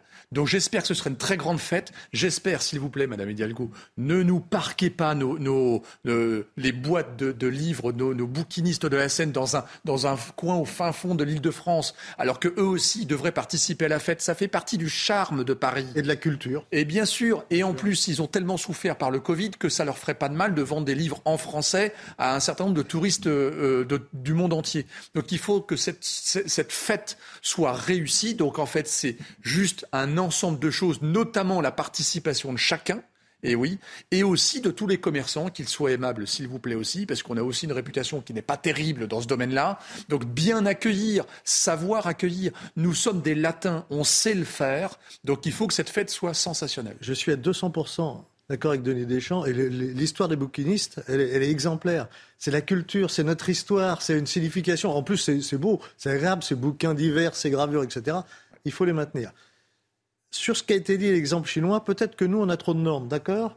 Mais euh, moi, je suis passé à Pékin quand ils préparaient les Jeux Olympiques. Ils ont détruit des euh, Je ne sais pas si c'était tellement bien pour les populations qui étaient chassées à coups de bulldozer pour faire de jolies rues, pour faire une belle avenue entre l'aéroport. Alors là, moi, je les ai vus. Et hop, et j'ai posé la question, alors ils deviennent quoi ces gens? Eh bien, ils se débrouillent. Alors, heureusement, en France, on ne fait pas passer les bulldozers pour faire partir des gens, chassant les familles. C'est pareil pour les constructions des centrales nucléaires. Peut-être qu'on a trop de normes, peut-être même certainement. Mais enfin, on a certainement beaucoup moins de morts quand on construit une centrale nucléaire en France qu'en Chine. Je ne suis pas sûr que ce soit encore exact dessus, parce que c'est une vision qui est caricaturale. Ah non, mais je, l'ai vu. C'est pas caricatural. On va débattre de l'urbanisme, mais il y a plein, je crois qu'on a beaucoup de gens. Il n'y a, pas de morts euh, dans les pays euh, dits développés dans les, sur les questions de centrale nucléaire. Vous avez, vous avez vu des constructions en, en, en France ah non, mais nous, on travaille, nous, on travaille beaucoup sur les questions de, de Où on chasse les gens à coups de bulldozer, et quand vous posez la question, vous dites... Ils sont pas morts, les gens. Bon, je crois que c'est ah déjà on ne se mettra pas d'accord sur, euh, sur les projets, ils sont pas morts. Non, ce que je dis des morts, c'est pour la construction des centrales nucléaires. Les normes, il y a beaucoup plus de morts sur les chantiers en Chine qu'en France. Ah oui, bien sûr que si. Bon, voilà, voilà en tout cas ce que vous pouvez dire sur euh, sur, sur la question, sur la question, voilà, sur la question, messieurs, sur la question, la scène, les chiffres, c'est la scène dont on parle, la scène qui n'est pas baignable à l'heure actuelle et sur la question. Je souhaite juste que les méthodes chinoises ne soient pas importées en France. On va on va changer complètement de sujet, messieurs, si vous êtes d'accord. Il nous reste il nous reste un quart d'heure avant la fin de cette émission. On va parler de la loi immigration parce que vous l'avez sans doute vu. Le chef de l'État a donné une interview dans les colonnes du Figaro magazine et il n'exclut pas d'utiliser la Constitution, comprenez donc le 49.3, pour faire passer sa loi immigration. Vous en doutez, cela suscite une vive opposition du côté des forces d'opposition, justement. Retour avec euh, Antoine Delplanque et Maxime Lavandier.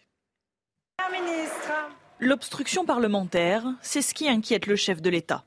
Alors qu'il annonçait ce mercredi dans le Figaro une initiative politique d'ampleur pour la rentrée, les regards de toute la classe politique se sont portés sur le projet de loi immigration. Des regards pas forcément bienveillants. Sur les bancs de l'Assemblée, hors du camp présidentiel, le texte clive avant même d'avoir été présenté. Sans surprise, la gauche le considère déjà trop radical. Les forces de la NUPES l'ont déjà clairement fait savoir. Elle refuse de participer au compromis qu'Elisabeth Borne appelle de ses voeux. Olivier Faure, quant à lui, met le chef de l'État au défi de présenter sa politique devant les Français et leurs représentants à l'Assemblée. Le président de la République vient d'annoncer une initiative politique d'ampleur à la fin du mois d'août. Chiche, il veut réunir la nation. Chiche. Si la gauche a fait part de son opposition au texte, la droite, elle aussi, le critique déjà et dénonce une volonté politique pas assez ferme. Les députés, les républicains, s'appuient sur les récents sondages d'opinion qui donnent l'immigration comme une problématique importante pour les Français et appellent à l'organisation d'un référendum. Monsieur le Président, ayez le courage de donner la parole aux Français par voie de référendum. C'est à eux de décider. Face à la levée de boucliers qui s'annonce déjà autour de ce projet, Emmanuel Macron évoquait à demi-mot un possible recours à l'article 49.3, une évocation qui fait bondir à sa droite. Je regrette que le président de la République balaie d'un revers de main notre proposition de loi constitutionnelle. Il faut rompre avec la naïveté et adopter des mesures efficaces afin d'enrayer cette submersion migratoire. En l'absence d'une majorité absolue à l'Assemblée nationale, Elisabeth Borne devra jouer des coudes face aux oppositions qui s'annoncent fortes sur ce texte. William T, est-ce que le 49-3 est inéluctable? Parce que, on rappelle, hein, la mission d'Elisabeth Borne était d'élargir la majorité. Bon, c'est un échec. Euh, Emmanuel Macron fait une main tendue pour les oppositions. Finalement, tout le monde lui dit non, sauf Olivier Faure, qui semble peut-être euh, tendre, euh, en tout cas saisir cette main tendue. Mais ça va être quand même compliqué de trouver une majorité pour ce texte sur, euh, sur l'immigration. Il n'y a, a, pas de majorité. Si par cas il présente son projet avec un 49-3, le gouvernement sera renversé. Il sera renversé. vous en êtes sûr La motion de censure, elle sera votée ah oui, elle sera votée. Ils n'ont pas le choix. Ils n'ont pas le choix, sinon ils perdent toute crédibilité. Ça va être les Républicains, n'ont pas le choix dessus. de toute façon, s'il y a 49-3, la NUPES présentera euh, une motion de censure. Le Rassemblement national, quoi qu'il arrive, de toute façon, présentera une motion de censure. La question qui est posée, c'est est-ce que les républicains poseront une motion de censure ou pas?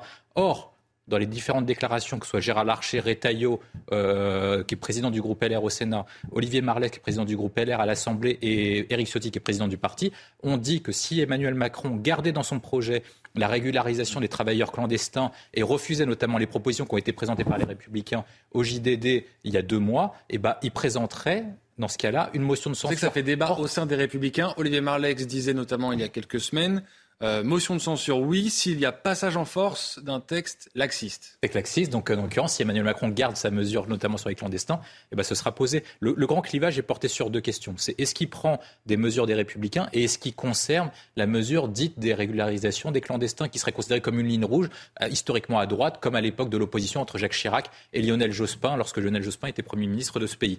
Le point qui est posé, c'est celui-ci. Est-ce que Emmanuel Macron osera avancer sur un 49-3 Il est fort probable qu'au vu du dernier 49.3 posé sur la réforme des retraites et donc du coup la motion de censure qui a été échappée à 9 voix, si je ne me trompe pas, ou 10 voix, il est vraisemblable que si c'est les Républicains qui déposent une motion de censure, ce sera voté par l'IOT, ce sera voté par le Rassemblement national et par la NUPES, et on conduira à un, renversement de gouvernement qui peut conduire à une dissolution. L'autre question qui est posée à Emmanuel Macron est, double. Soit il retourne au peuple à travers une dissolution, soit à travers un référendum porté sur le projet de loi immigration, soit il ne présente pas du tout son projet et il le reporte comme c'est le cas depuis un an. Il sera sans doute à l'ordre du jour en octobre, en tout cas c'est ce qu'a dit Gérald Darmanin Maintenant, Est-ce que, Joseph Touvenel, vous aussi, vous suivez les prédictions de, William Tay et donc cette euh, les, possible dissolution? Les prédictions, il y a toujours une chance qu'elles se réalisent comme une chance qu'elles ne se réalisent pas.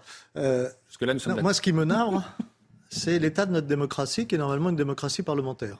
Et donc, nous élisons des parlementaires pour qu'ils en représentent, pour qu'ils fassent des propositions, le gouvernement aussi, c'est des projets de loi, qu'il y ait des discussions, et qu'ensuite il y ait des votes démocratique. Et là, on nous dit déjà, le président de la République, qui n'a peut-être pas compris qu'il n'était pas Premier ministre. Parce que le 49-3, euh, c'est le Premier ministre euh, de son gouvernement. Le... Et d'ailleurs, c'est sans doute une des, une des erreurs profondes d'Emmanuel Macron, c'est de ne pas avoir compris que son poste est celui de président de la République française et non pas de chef de gouvernement. Euh, ce qui veut dire qu'Emmanuel Macron, malgré ce qu'il nous a dit il y a quelques jours en disant je suis plus gaulliste que les gaullistes, n'a pas pris la dimension du général de Gaulle. Euh, mais moi, je serais ouvert qu'il y ait un débat véritable au Parlement, que les choses évoluent et qu'on passe pas par euh, ce passage légal, mais en force du 49-3. C'est vraiment l'état de notre démocratie. Euh, qui est, en déliquescence complète. Puisque dans ces cas-là, pourquoi il y a un Parlement? Pourquoi je paye euh, un million d'euros par an par député? Donc, euh, vous voyez la somme que ça fait selon nos députés. Autant faire mes boutiques, on va faire des économies. Hein. C'est vrai que l'usage du 49.3 pour la réforme des retraites euh, a laissé des traces dans l'opinion et c'est peu de le dire. Est-ce que vous pensez que c'est jouable de la part de l'exécutif à nouveau d'utiliser un 49.3 Non, non, non. non. Je, je, note que la rentrée va être agitée. Hein. Ils vont avoir une rentrée fin août qui va être très très agitée. Euh, donc ils se préparent tous. Euh, vous avez même vu d'ailleurs que Gérard Larcher se prépare à être Premier ministre, euh, pendant que d'autres y pensent tous les matins en se rasant ou pas d'ailleurs, parce que c'est les vacances. Mais en tout cas, on a quelques ministres qui doivent y penser très très fort. moi, je rejoins William. Je pense que de toute façon, si il muscle trop sa loi, y en a, il y en a qui prendront prétexte pour justement balancer euh, une motion de censure. S'il est trop faible et il a besoin des républicains, si la loi est trop faible ou trop, euh, pasteurisée, les, euh, les, républicains vont jouer contre lui. Donc en fait, il est un petit peu coincé dans cette équation. Maintenant, rien ne nous interdit de penser, puisqu'on est dans des hypothèses, rien ne nous interdit de penser que finalement, il peut aller au clash. On dissout l'Assemblée et résultat, il va se retrouver comme un roi qui va principalement se, se concentrer sur les questions internationales en disant le reste, le pays est ingouvernable parce que je n'ai pas de majorité, c'est vous qui l'avez décidé, moi je me concentre comme Mitterrand euh, sur les questions internationales. Et ça lui va bien, il adore les questions internationales aussi. D'ailleurs, c'est ce qu'on lui a reproché dans certaines, dans, certaines passes difficiles où il se concentrait trop sur Poutine ou sur l'Ukraine, vous vous souvenez. Donc peut-être que c'est ça aussi qui, en, en, comment dire, en dérivée seconde, euh, le, occupe son esprit. Est-ce qu'il y a réellement une force politique aujourd'hui qui a un intérêt à la dissolution, qui euh, le Rassemblement national, mis à part, qui sans doute bah, progresserait en nombre de sièges, les autres, euh, quand, vous, pas le cas. quand vous regardez les enquêtes d'opinion, et ça ne vaut pas jusqu'au moment où la dissolution est prononcée, donc sur une élection législative anticipée, il y a plusieurs points qui remarquent. C'est que le Rassemblement national est le principal gagnant. Mm. Il doublerait quasiment le nombre de sièges qu'ils ont. L'autre gagnant, c'est la NUPES. Étonnamment, contrairement à ce qu'on dit sur Jean-Luc Mélenchon, la NUPES progresserait en termes de 1 de suffrage et 2 de, députés parce qu'en en fait, dans le cadre de duels de second tour entre Renaissance et eux, ils gagneraient les duels, donc ils augmenteraient le nombre de voix. Une NUPES renouvelée peut-être. Une NUPES renouvelée en plus. On va parler après de la NUPES justement qui a. Après, les, les Républicains, contrairement, contrairement à ce qui est dit, augmenteraient leur nombre de députés grâce à leur ancrage local et le fait qu'en fait l'autre parti qui était dissident contre eux, qui leur faisait perdre des voix, des qualifications au second tour, reconquête, est très affaibli. Et ceux qui perdraient, ceux qui n'ont aucun intérêt à une dissolution, le seul, c'est Renaissance. A que Renaissance qui n'a aucun intérêt parce qu'ils sont certains, d'une part, de faire beaucoup moins de députés parce que leur score au premier tour est moins élevé qu'en 2022 et en plus dans les tous les duels de second tour contre NUPES, contre les Républicains et contre le Rassemblement national, il partira en position qui est beaucoup plus défavorable que la fois dernière. Donc Emmanuel Macron n'a pas intérêt. Ce qu'on ne comprend pas à l'heure actuelle, c'est quel est son jeu. Je pense que vraisemblablement, il se dit que les Républicains ont peur d'aller à l'élection, donc il veut mettre la pression sur les Républicains. Pas trop il non plus il, veut, mettre la pression en disant, bah, au final, on apparaît comme un compromis, ou sinon, plutôt que de mettre une motion de censure, vous faites une abstention, vous reculez, vous fermez les yeux, comme si rien ne s'était passé. Évidemment, ce sera euh, un des dossiers chauds à suivre euh, à la rentrée au mois d'octobre, nous dit Gérald Darmanin, pour euh, la mise à l'ordre du jour de ce projet de loi immigration. Il nous reste cinq minutes pour aborder une dernière thématique. Je voudrais qu'on parle de Fabien Roussel, puisque il est désormais la personnalité préférée des électeurs de gauche, selon un sondage ELAB pour les échos. 51% d'opinions positives pour Fabien euh, Roussel, il devance 52%, pardon, j'avais oublié 1% en route. Il devance, vous le François Ruffin, Jean-Luc Mélenchon et François Hollande. Un peu plus étonnant peut-être de voir l'ancien président de la République dans ce classement. En tout cas, Fabien Roussel est donc euh, l'une des personnalités les plus populaires à gauche en ce moment. Comment on explique cette popularité euh, de Fabien Roussel? C'est grave. Hein c'est grave qu'ils n'ont que 50% d'opinion positive auprès des électeurs de gauche. C'est-à-dire que ces quatre personnalités ne sont plébiscitées que par un électeur de gauche sur deux, alors qu'ils sont censés être de gauche. Vu normalement, ça, normalement, normalement, quand vous êtes, je sais pas, Macron auprès des électeurs de Renaissance, vous êtes à 90%, ou Ciotti auprès des électeurs de droite, il est à 90%. ah oui, mais ils sont qu'à 50%. Marine Le Pen auprès des électeurs du RN ou Bardella auprès des électeurs du N sont à 90%. Donc là, il n'y en a pas un seul qui est capable d'avoir plus de 75-80%. Là, ce qui est peut-être plus intéressant, alors vous avez raison, c'est très intéressant ce que, ce que vous soulignez, on peut voir aussi peut-être les dynamiques. Euh, Fabien Roussel, plus 6 par rapport à une précédente enquête d'opinion, Mélenchon à l'inverse. Et elle a la question que vous posez ensuite. Après, donc déjà, ils sont tous mauvais, ça c'est le premier point. Le deuxième point, c'est que parmi les mauvais, ceux qui se détachent, c'est Roussel. Et pourquoi est-ce que Roussel se détache? Un, parce qu'il fait de l'anti-Mélenchon. C'est-à-dire que là où Mélenchon part en radicalité, Fabien Roussel apparaît comme modéré, ce qui est surprenant quand vous êtes secrétaire général du Parti communiste français, qui a une certaine histoire quand même. L'autre point aussi, c'est que Fabien Roussel reste dans l'ancrage traditionnel de la gauche. C'est-à-dire que sur les questions de laïcité, il est laïcard. Sur les questions de travail, sur les questions de pouvoir d'achat, il est sur le cœur historique de la gauche, là où Mélenchon abandonne la valeur travail, abandonne la laïcité, abandonne l'Europe pour trahir les, les, convictions traditionnelles de la gauche. Bah, Fabien Roussel les épouse et c'est normal qu'il progresse alors que les autres régressent. Ça montre quand même le drame de la gauche euh, en hmm. France. Moi, je me rappelle à une époque où il y avait une gauche euh, socialiste anticommuniste, et on voit que maintenant le premier, alors Fabien Roussel, il est plutôt sympathique comme, comme personne. C'est une nouvelle génération quand même. Vous vous rendez compte le nom de parti communiste Là, on, est, aussi, mais on, a Hélène Carrère d'Ancos qui, vient de décéder. Euh, Hélène Carrère d'Ancos, comment sa famille est venue en France? Ils ont fui le régime totalitaire communiste. Hmm. Moi, qui ai encore un parti qui se réfère à l'histoire, qui croule de sang. Et moi, je, ça, me, ça me choque. Et c'est pas, je ne parle pas de l'homme, euh, je dis encore qui est plutôt sympathique. Moi, pour aller manger euh, de la viande rouge avec lui, euh, j'y vais en courant. Mais vous vous rendez compte qu'en France, on a un parti qui se réfère à une histoire de totalitarisme absolu Alors, Euh, sincèrement, je pense que les, les- les gens, euh, de gauche ou pas de gauche d'ailleurs, qui, le- euh, qui apportent leur soutien, euh, n'ont plus ça en mémoire. Ils font la part des Ben, choses. c'est bien dommage. Quand on oublie l'histoire, on ne peut pas construire l'avenir. Je suis entièrement d'accord avec vous, mais je vous dis simplement que si ce sont des gens Oui. interrogés sur les. Champs-Élysées euh, et qu'on les arrête euh, de leur trottinette pour.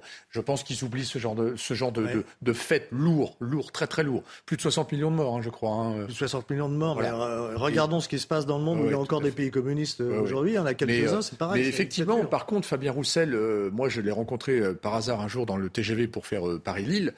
C'est quelqu'un d'absolument sympathique et qui d'ailleurs, entre nous, réconcilie avec le lien avec les élus parce que c'est quelqu'un qui est resté simple et avec, qui est abordable sur plein plein plein de sujets euh, alors qu'en fait on voit bien un délitement du lien entre la population, entre l'électorat et le- la chose politique, les représentants de la chose politique. Maintenant, moi ce qui m'effraie, alors on a tous on a tous un sujet de pour être effrayé ce soir, moi c'est Hollande, c'est Hollande. Hollande qui existe encore dans le paysage de gauche. Excusez-moi, mais je trouve ça assez Alors, stupéfiant. C'est Euh, intéressant, c'est c'est, euh, Nathan Dever, je crois, qui le soulignait tout à l'heure dans, dans une émission précédente. Notons que ce sont des opinions positives et non pas des intentions de vote. Oui, oui, oui. On peut avoir une bonne image d'une personnalité sans pour autant lui accorder son vote. Juste, je précise aussi que Fabien Roussel a 58% de bonnes opinions chez les sympathisants de la France insoumise. Et là, c'est peut-être plus de nature à inquiéter euh, Jean-Luc Mélenchon dans la perspective de 2027. Pour l'instant, Jean-Luc Mélenchon semble être le candidat naturel. Et ben, il est challengé euh, notamment par euh, Fabien Roussel. En 30 secondes, est-ce que vous avez un commentaire? Est-ce que, est-ce que vous pensez que Jean-Luc Mélenchon est inquiet de la popularité de Fabien Roussel. Moi, je pense que Jean-Luc Mélenchon n'est pas inquiet de Roussel, il est inquiet de Ruffin, parce que Ruffin a quelque chose de plus. Ruffin, en fait, il renoue avec la tradition historique de la gauche, celle de renouer avec le travail, le pouvoir d'achat et la France d'en bas. Là où Mélenchon et les autres se concentrent davantage sur les électeurs des quartiers, c'est un peu la stratégie, un peu, on, vise le nouveau prolétariat, les, les nouvelles minorités, les immigrés, etc., pour se faire la nouvelle coalition électorale. Je pense que cette coalition basée sur l'islamisme, la lutte contre la police, l'indignation et la radicalité de Mélenchon ne fonctionne pas et ne permet pas à la NUPES d'aller au-delà de son socle. Et c'est impossible de faire 51% comme ça. Ils sont dans une impasse. Si par cas Ruffin est candidat à la place de Mélenchon, je n'exclus pas qu'en partie, beaucoup de gens qui voteraient Rassemblement national passent de son côté, dans la mesure où il apparaît beaucoup plus connecté avec la France d'en bas, la France périphérique, que Jean-Luc Mélenchon qui apparaît déconnecté, ayant passé des années comme élu et bien éloigné des préoccupations des La gens d'en bas. deuxième prédiction de William Tell ce Je- soir, la crois pas dissolution. Un instant. la, la base, euh, la base du Rassemblement national, c'est une base populaire qui demande un truc, c'est un, une sécurité forte, c'est pas vraiment le programme de Ruffin. Deux, l'arrêt de l'immigration, ce qui n'est pas du tout le programme de Ruffin. Alors avant, en tout cas, avant qu'il vote euh, pour ce type de programme, Ça nous euh, promet des, débats euh, animés, en tout cas pour la rentrée, que ce soit sur la loi immigration ou même au sein de la NUPES. Merci beaucoup, messieurs. On arrive au bout de cette émission. Merci d'avoir passé euh, ces deux heures en ma compagnie. Euh, Dans quelques instants, vous retrouverez un point sur l'actualité avec Isabelle Piboulot. Et puis moi, je vous dis à très vite sur l'antenne de CNews. Bonsoir, soyez les bienvenus sur CNews. Ravi de vous retrouver pour votre édition de la nuit. À la une, en France, malgré la série d'émeutes survenues cet été, après la mort du jeune Naël, les chiffres de la délinquance ont diminué au cours du mois de juillet, selon le service statistique ministériel de la sécurité intérieure. Un résultat dont s'est félicité Gérald Darmanin. Les précisions de Marine Sabourin. Alors que le début du mois de juillet a été marqué par plusieurs jours d'émeutes, les chiffres de la délinquance soulignent une baisse significative. Parmi elles, les homicides moins 10%. 75 victimes ont été enregistrées en juillet, 83 en juin et 102 en mai. Le nombre de mises en cause pour trafic de stupéfiants lui aussi diminue nettement, moins 8% en juillet. Le total des trois derniers mois enregistre une baisse de 6% par rapport au début d'année. Les vols ont eux aussi chuté, moins 5% pour les vols sans violence contre des personnes, moins 6% pour les vols avec armes et jusqu'à moins 10% pour les vols violents sans armes. Des chiffres à prendre avec des pincettes car les trois derniers mois enregistrent en réalité une hausse de 1 à 11% par rapport au mois de février à avril 2023. Enfin, les violences sexuelles mentionnées par la gendarmerie et la police ont diminué de 4% après une augmentation de 3% en juin. Seules les destructions et dégradations volontaires ont connu un bond de 8%. Un chiffre qui s'explique par la violence des émeutes et qui a entraîné de nombreux pillages de commerce et de dégradation de biens publics. Malgré ces chiffres, pour certains, la réalité est tout autre. Les pharmaciens sont de plus en plus confrontés aux incivilités et à la violence de la part de leurs clients, comme à Creil, dans l'Oise. Un pharmacien a violemment été pris à partie par trois jeunes cette semaine. Reportage de Maxime Lavandier et Laura Lestrade. Œil au beurre noir, visage encore marqué, Driss Afan n'est pas passé loin du drame. Ce pharmacien d'une soixantaine d'années basé à Creil a subi une violente agression mercredi dans son officine par trois individus. Une personne euh, est revenue se dire, soi-disant, qu'on doit lui rembourser d'un produit qu'il a acheté il y a deux ou trois mois. Donc on a vérifié, il n'y avait rien à rembourser. Je l'ai accompagné gentiment jusqu'à devant la porte. Il s'est retourné vers moi, il m'a pris par le col. Et voilà, premier coup de poing, deuxième coup de poing. Et il m'a tiré vers euh, devant la porte et les autres, euh, ils m'ont sauté dessus. Conduit à l'hôpital, le scanner révèle une fracture au nez, des hématomes à l'œil et sur le corps et une incapacité totale de travail de 10 jours qu'ils sont venus pour tuer. C'est vraiment, c'était bestial. Et surtout, je suis leur pharmacien depuis 18 ans. Je les connaissais depuis qu'ils sont gamins et je ne sais pas pourquoi cette violence d'un seul coup. Une violence gratuite et dont les agresseurs ne sont pas leur premier coup d'essai. L'un des trois individus s'en était déjà pris au pharmacien deux semaines avant cette nouvelle agression. C'est de tout arrêter, c'est d'abandonner parce qu'on a l'impression, surtout nous les pharmaciens qui sommes dans les quartiers, on a un rôle social aussi parce qu'on a les familles qui viennent, on essaie de leur parler avec euh, leur langue euh, maternelle ou paternelle. On a du mal à comprendre. C'est comme euh, un papa qui se fait agresser par son propre fils. Hein. Encore choqué mais pas abattu, Driss a pu compter sur le soutien du maire et de ses confrères pharmaciens, eux aussi confrontés à ces agressions. Selon l'Ordre national des pharmaciens, 366 agressions ont été déclarées en 2022, soit en moyenne une agression par jour. Face à une avalanche d'arrêts et maladies des policiers en France, le ministère de l'Intérieur hausse le ton. Certaines demandes d'arrêt maladie seront désormais refusées. Si en principe un employeur ne peut s'opposer au congé maladie d'un salarié, des exceptions sont prévues pour les fonctionnaires qui ne disposent pas du droit de grève. Les explications de Sarah Varny. Face au mouvement de contestation qui dure dans la police, Laurent Nunez a décidé de sévir. Dans une note interne, le préfet de police de Paris cible le nombre important et inhabituel d'arrêts maladie. À compter de ce jour, les demandes d'arrêt de travail sont susceptibles de faire l'objet de décisions de refus. Mais loin d'être uniquement une manifestation d'un mécontentement, ces arrêts maladie reflètent également le sentiment de malaise de bon nombre de fonctionnaires. Le malaise de la profession, il est réel. Hein. Les arrêts maladie, c'est pas par complaisance comme on peut l'entendre, ou même c'est même pas pour faire grève. Et comme je dis à mon médecin, mais en fait, je remets en question tout, mon métier. J'ai plusieurs collègues qui se sont suicidés. J'ai connu récemment pas mal de collègues qui ont fait des démissions. Ça, amène à réfléchir. De nombreux policiers avaient utilisé ce moyen pour protester contre l'incarcération de leurs collègues de la BAC marseillaise dans l'affaire Eddy, une manière de se faire entendre pour cette profession il y a une possibilité de faire grève qui est extrêmement limitée dans la police, tout bêtement parce que, eh bien, il y a un impératif d'ordre public. Alors parfois, vous voyez certaines professions faire grève sans faire grève, en manifestant à travers des signes ostensibles le fait que, eh bien, ils sont en situation de rupture par rapport à leur hiérarchie ou par rapport à leur ministère. D'après le code du travail, l'administration ne peut en principe refuser un arrêt maladie, mais peut en revanche exiger une contre-visite par un médecin agréé. Mais dans ce cas, face au nombre important et inhabituel d'arrêts de travail, impossible de réaliser ces contre-visites, des circonstances particulières qui donnent la possibilité à l'administration de refuser ces demandes de congé maladie. Les fonctionnaires concernés pourront néanmoins contester cette décision et saisir le conseil médical. Autre témoignage du ras-le-bol des policiers. Outre le mouvement de soutien engagé depuis l'incarcération d'un policier marseillais, parmi les forces de l'ordre, nombreux sont les agents à être à bout de force, comme Laure Garcia, policière à Marseille. Écoutez. Moi-même, j'ai été donc en arrêt maladie euh, par rapport euh, à un burn-out. Hein. Il faut, euh, il faut pas croire que, c'est anodin.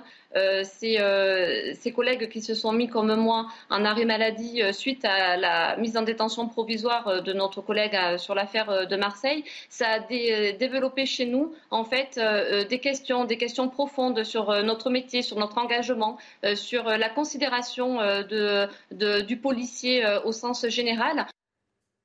Dans le reste de l'actualité, explosion dans le 18e arrondissement de Paris.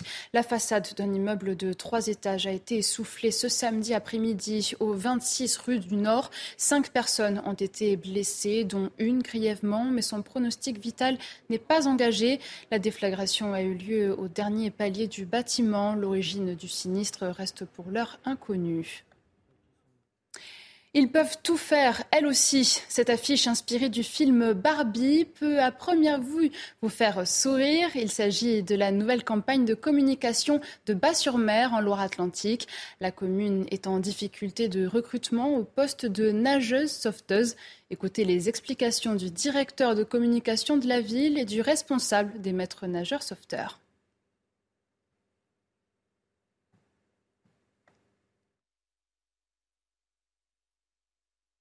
sauveteurs. On essaye chaque année de trouver un angle pour communiquer au mieux euh, sur leur métier et puis euh, pour inciter aussi euh, les usagers des plages, quels qu'ils soient, à aller les voir pour prendre conseil. Si on a des difficultés pour recruter des nageurs sauveteurs, on a surtout des difficultés pour recruter des nageuses sauveteuses. Donc c'est la raison pour laquelle on a imaginé cette petite mise en scène pour valoriser à la fois le, le métier, mais aussi pour essayer de, porter euh, et d'accentuer la féminisation de ce métier. Euh, arrivé au mois d'août, il va falloir essayer de compléter les équipes euh, parce qu'on a beaucoup d'étudiants, c'est un problème sociétal et parfois, aujourd'hui on le constate, ils souhaitent travailler un mois, voire un tout petit peu plus et ensuite soit rentrer dans les révisions ou en fonction de l'école dans laquelle ils rentrent, ont besoin de temps pour eux, voire des vacances. Incendie en Espagne, les pompiers catalans et français ont réussi à maîtriser le feu. Il s'était déclaré vendredi sur la côte méditerranéenne, dans le sud de la commune frontalière de Portbou. Les vents moins violents ont permis l'utilisation d'avions bombardiers d'eau, mais près de 573 hectares ont été touchés. Le traditionnel chassé-croisé des vacanciers a encombré les routes de France. Ce samedi était classé noir par bison futé. À midi, un pic de bouchons de près de 1000 km a été observé. Amélioration prévue pour ce dimanche, classé orange dans le sens des départs et vert dans le sens des retours. Et justement, qui dit euh, monte sur les routes, dit accident potentiel. Vinci Autoroute appelle à la prudence par le biais d'une campagne de sensibilisation. Regardez.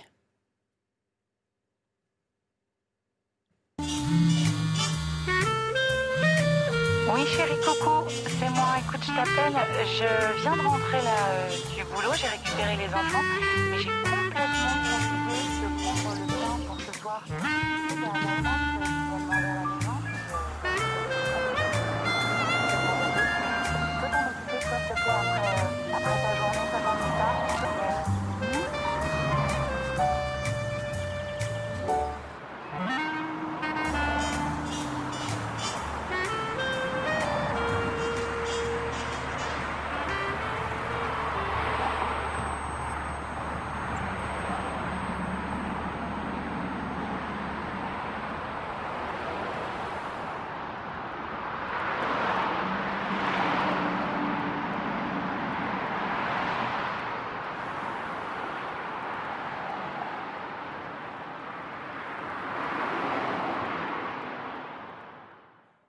Un tout autre sujet un peu plus euh, réjouissant et puis euh, bonne nouvelle donc si vous avez subi la pluie, le ciel gris et le froid, le soleil va faire son retour dans le pays. Écoutez les précisions de notre journaliste météo Karine Durand. Après la météo automnale de cette semaine, l'été va faire son grand retour. La semaine prochaine va être marquée euh, par un temps très chaud, de forte chaleur, voire même des températures caniculaires, plus de 30 degrés au nord, 40 degrés au sud-ouest, voire même plus encore, et ces conditions, avec un puissant anticyclone et un flux de sud, semblent être partis pour durer des semaines, sauf quelques fluctuations euh, bien entendu. Et en fait, toutes les tendances à long terme, à un mois environ, prévoient un temps plus chaud que la moyenne pour la France, pour la seconde partie du mois d'août et pour septembre, pour l'arrière-saison. Donc, et selon euh, Copernicus, l'organisme de surveillance du climat en Europe, la Méditerranée, le sud-est, devrait bénéficier d'un temps chaud et humide, c'est-à-dire orageux, et la moitié nord du pays euh, devrait bénéficier d'un temps chaud et très calme très sec et surtout en ce qui concerne le nord-ouest, la Bretagne, la Normandie, les deux zones qui ont subi le temps le plus maussade au cours du mois de juillet devraient avoir des conditions particulièrement ensoleillées et chaudes pour la fin du mois d'août. Alors bien sûr, ce sont des tendances à plusieurs semaines, ce n'est pas totalement fiable, mais pour l'instant, ça semble bien parti. Historienne et écrivaine, Hélène Carrère d'Ancos est décédée à Paris ce samedi à l'âge de 94 ans. Elle s'est éteinte paisiblement, entourée de sa famille. Première femme à la tête de l'Académie française, Hélène Carrère d'Ancos a été élue secrétaire perpétuelle de l'institution en 1999.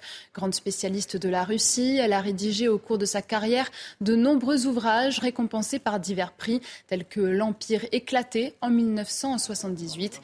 Emmanuel Macron a salué la mémoire de celle qui est devenue française à 21 ans. Nicolas Sarkozy également souligne un être d'exception qui a consacré sa vie à la défense de la langue et de la culture française. Enfin, l'actualité est aussi euh, sportive. On commence ce journal des sports avec la Coupe du Monde de football féminin. L'équipe de France continue sa préparation pour ce huitième de finale face au Maroc. Un match à la saveur particulière pour Sakina Karchaoui, défenseur des Bleus, qui va retrouver le pays d'origine de ses parents ce mardi. Un récit signé Quentin Darieux.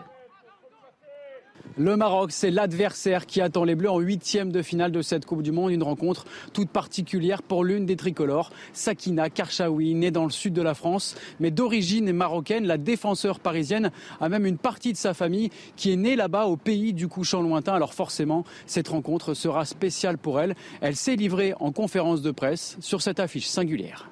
Je suis euh, française d'origine marocaine, donc euh, c'est toujours un plaisir de de jouer contre, contre le Maroc. Ça va être ma première fois. Je suis fière de mes origines et aujourd'hui je tombe contre, contre ce pays en huitième.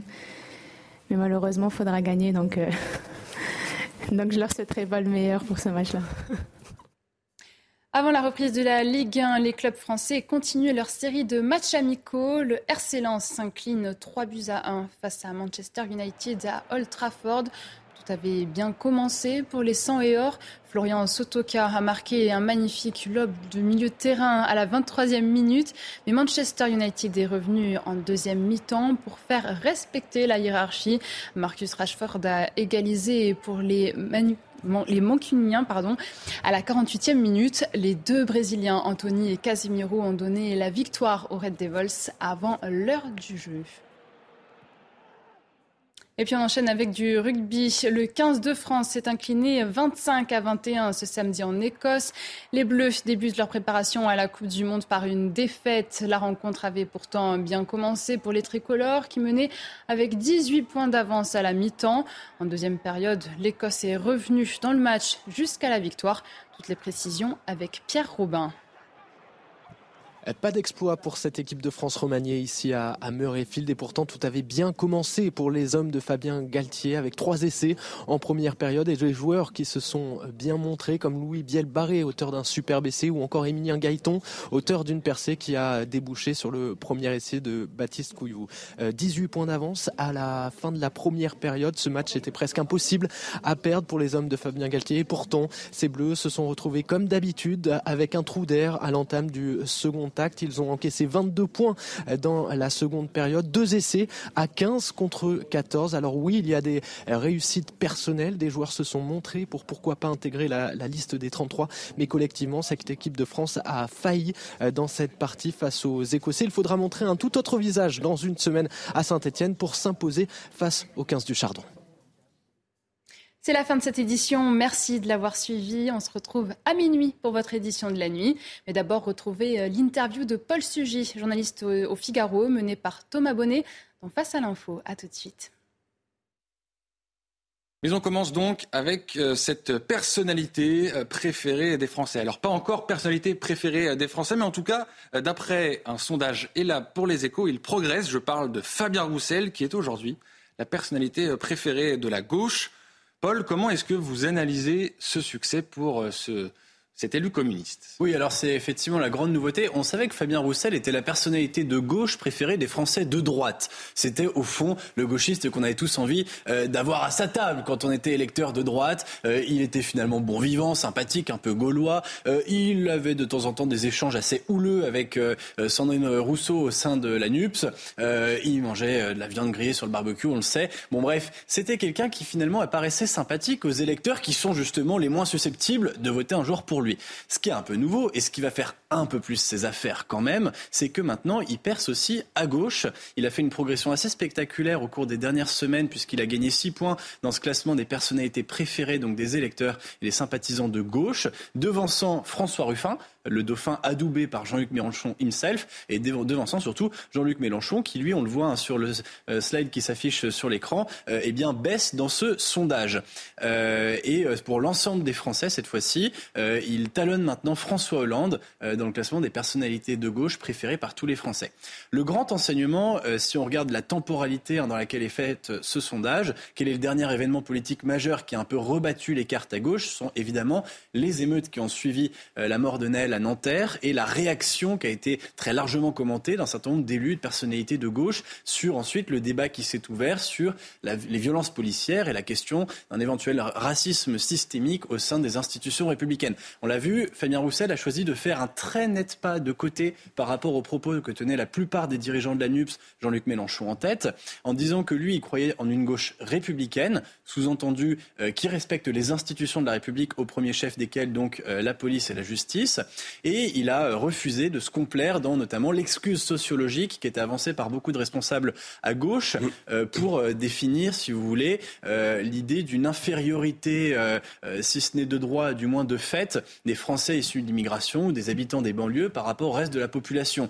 cet argument sociologique consiste à dire que les habitants des banlieues sont une catégorie reléguée de la population nationale, méprisée par les institutions républicaines, victime euh, d'un racisme latent au sein notamment des forces de police et que c'est cette injustice qui a fini par exploser et euh, les émeutes en ont été euh, finalement le révélateur légitime. C'est très rare évidemment de rencontrer un responsable politique qui trouve une forme de légitimité directe à la violence, voire qui l'encourage. C'est évidemment impossible. Quand on est un responsable politique, on ne peut pas appeler à la violence. En revanche, on peut l'excuser par bien des aspects en minimisant finalement la culpabilité des personnes qui versent dans les émeutes et c'est ce qu'ont fait très largement donc les responsables de la NUPS à l'exception de Fabien Roussel, euh, qui d'ailleurs, on l'a vu encore récemment, a refusé que le Parti communiste français, donc son parti à lui au sein euh, de l'Alliance à gauche, s'associe notamment à une marche à venir à la rentrée euh, cet automne contre les violences policières et le racisme dans la police.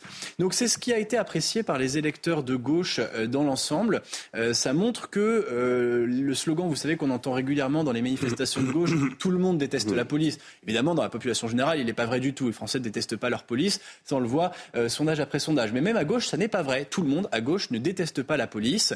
Et il y a des gens qui se reconnaissent dans la position, on va dire, raisonnable, peut-être nuancée de Fabien Roussel, qui consiste à dire oui, on peut être révolutionnaire, on peut aller euh, sans euh, euh, rougir, pardonnez-moi ce jeu de mots, sur le front social et dire par exemple que la politique d'Emmanuel Macron sur les retraites est une politique de casse sociale. Pour autant, on ne va pas affronter le pouvoir sur tous les terrains et on ne va certainement pas commencer à rentrer dans le jeu dangereux de sabotage institutionnel.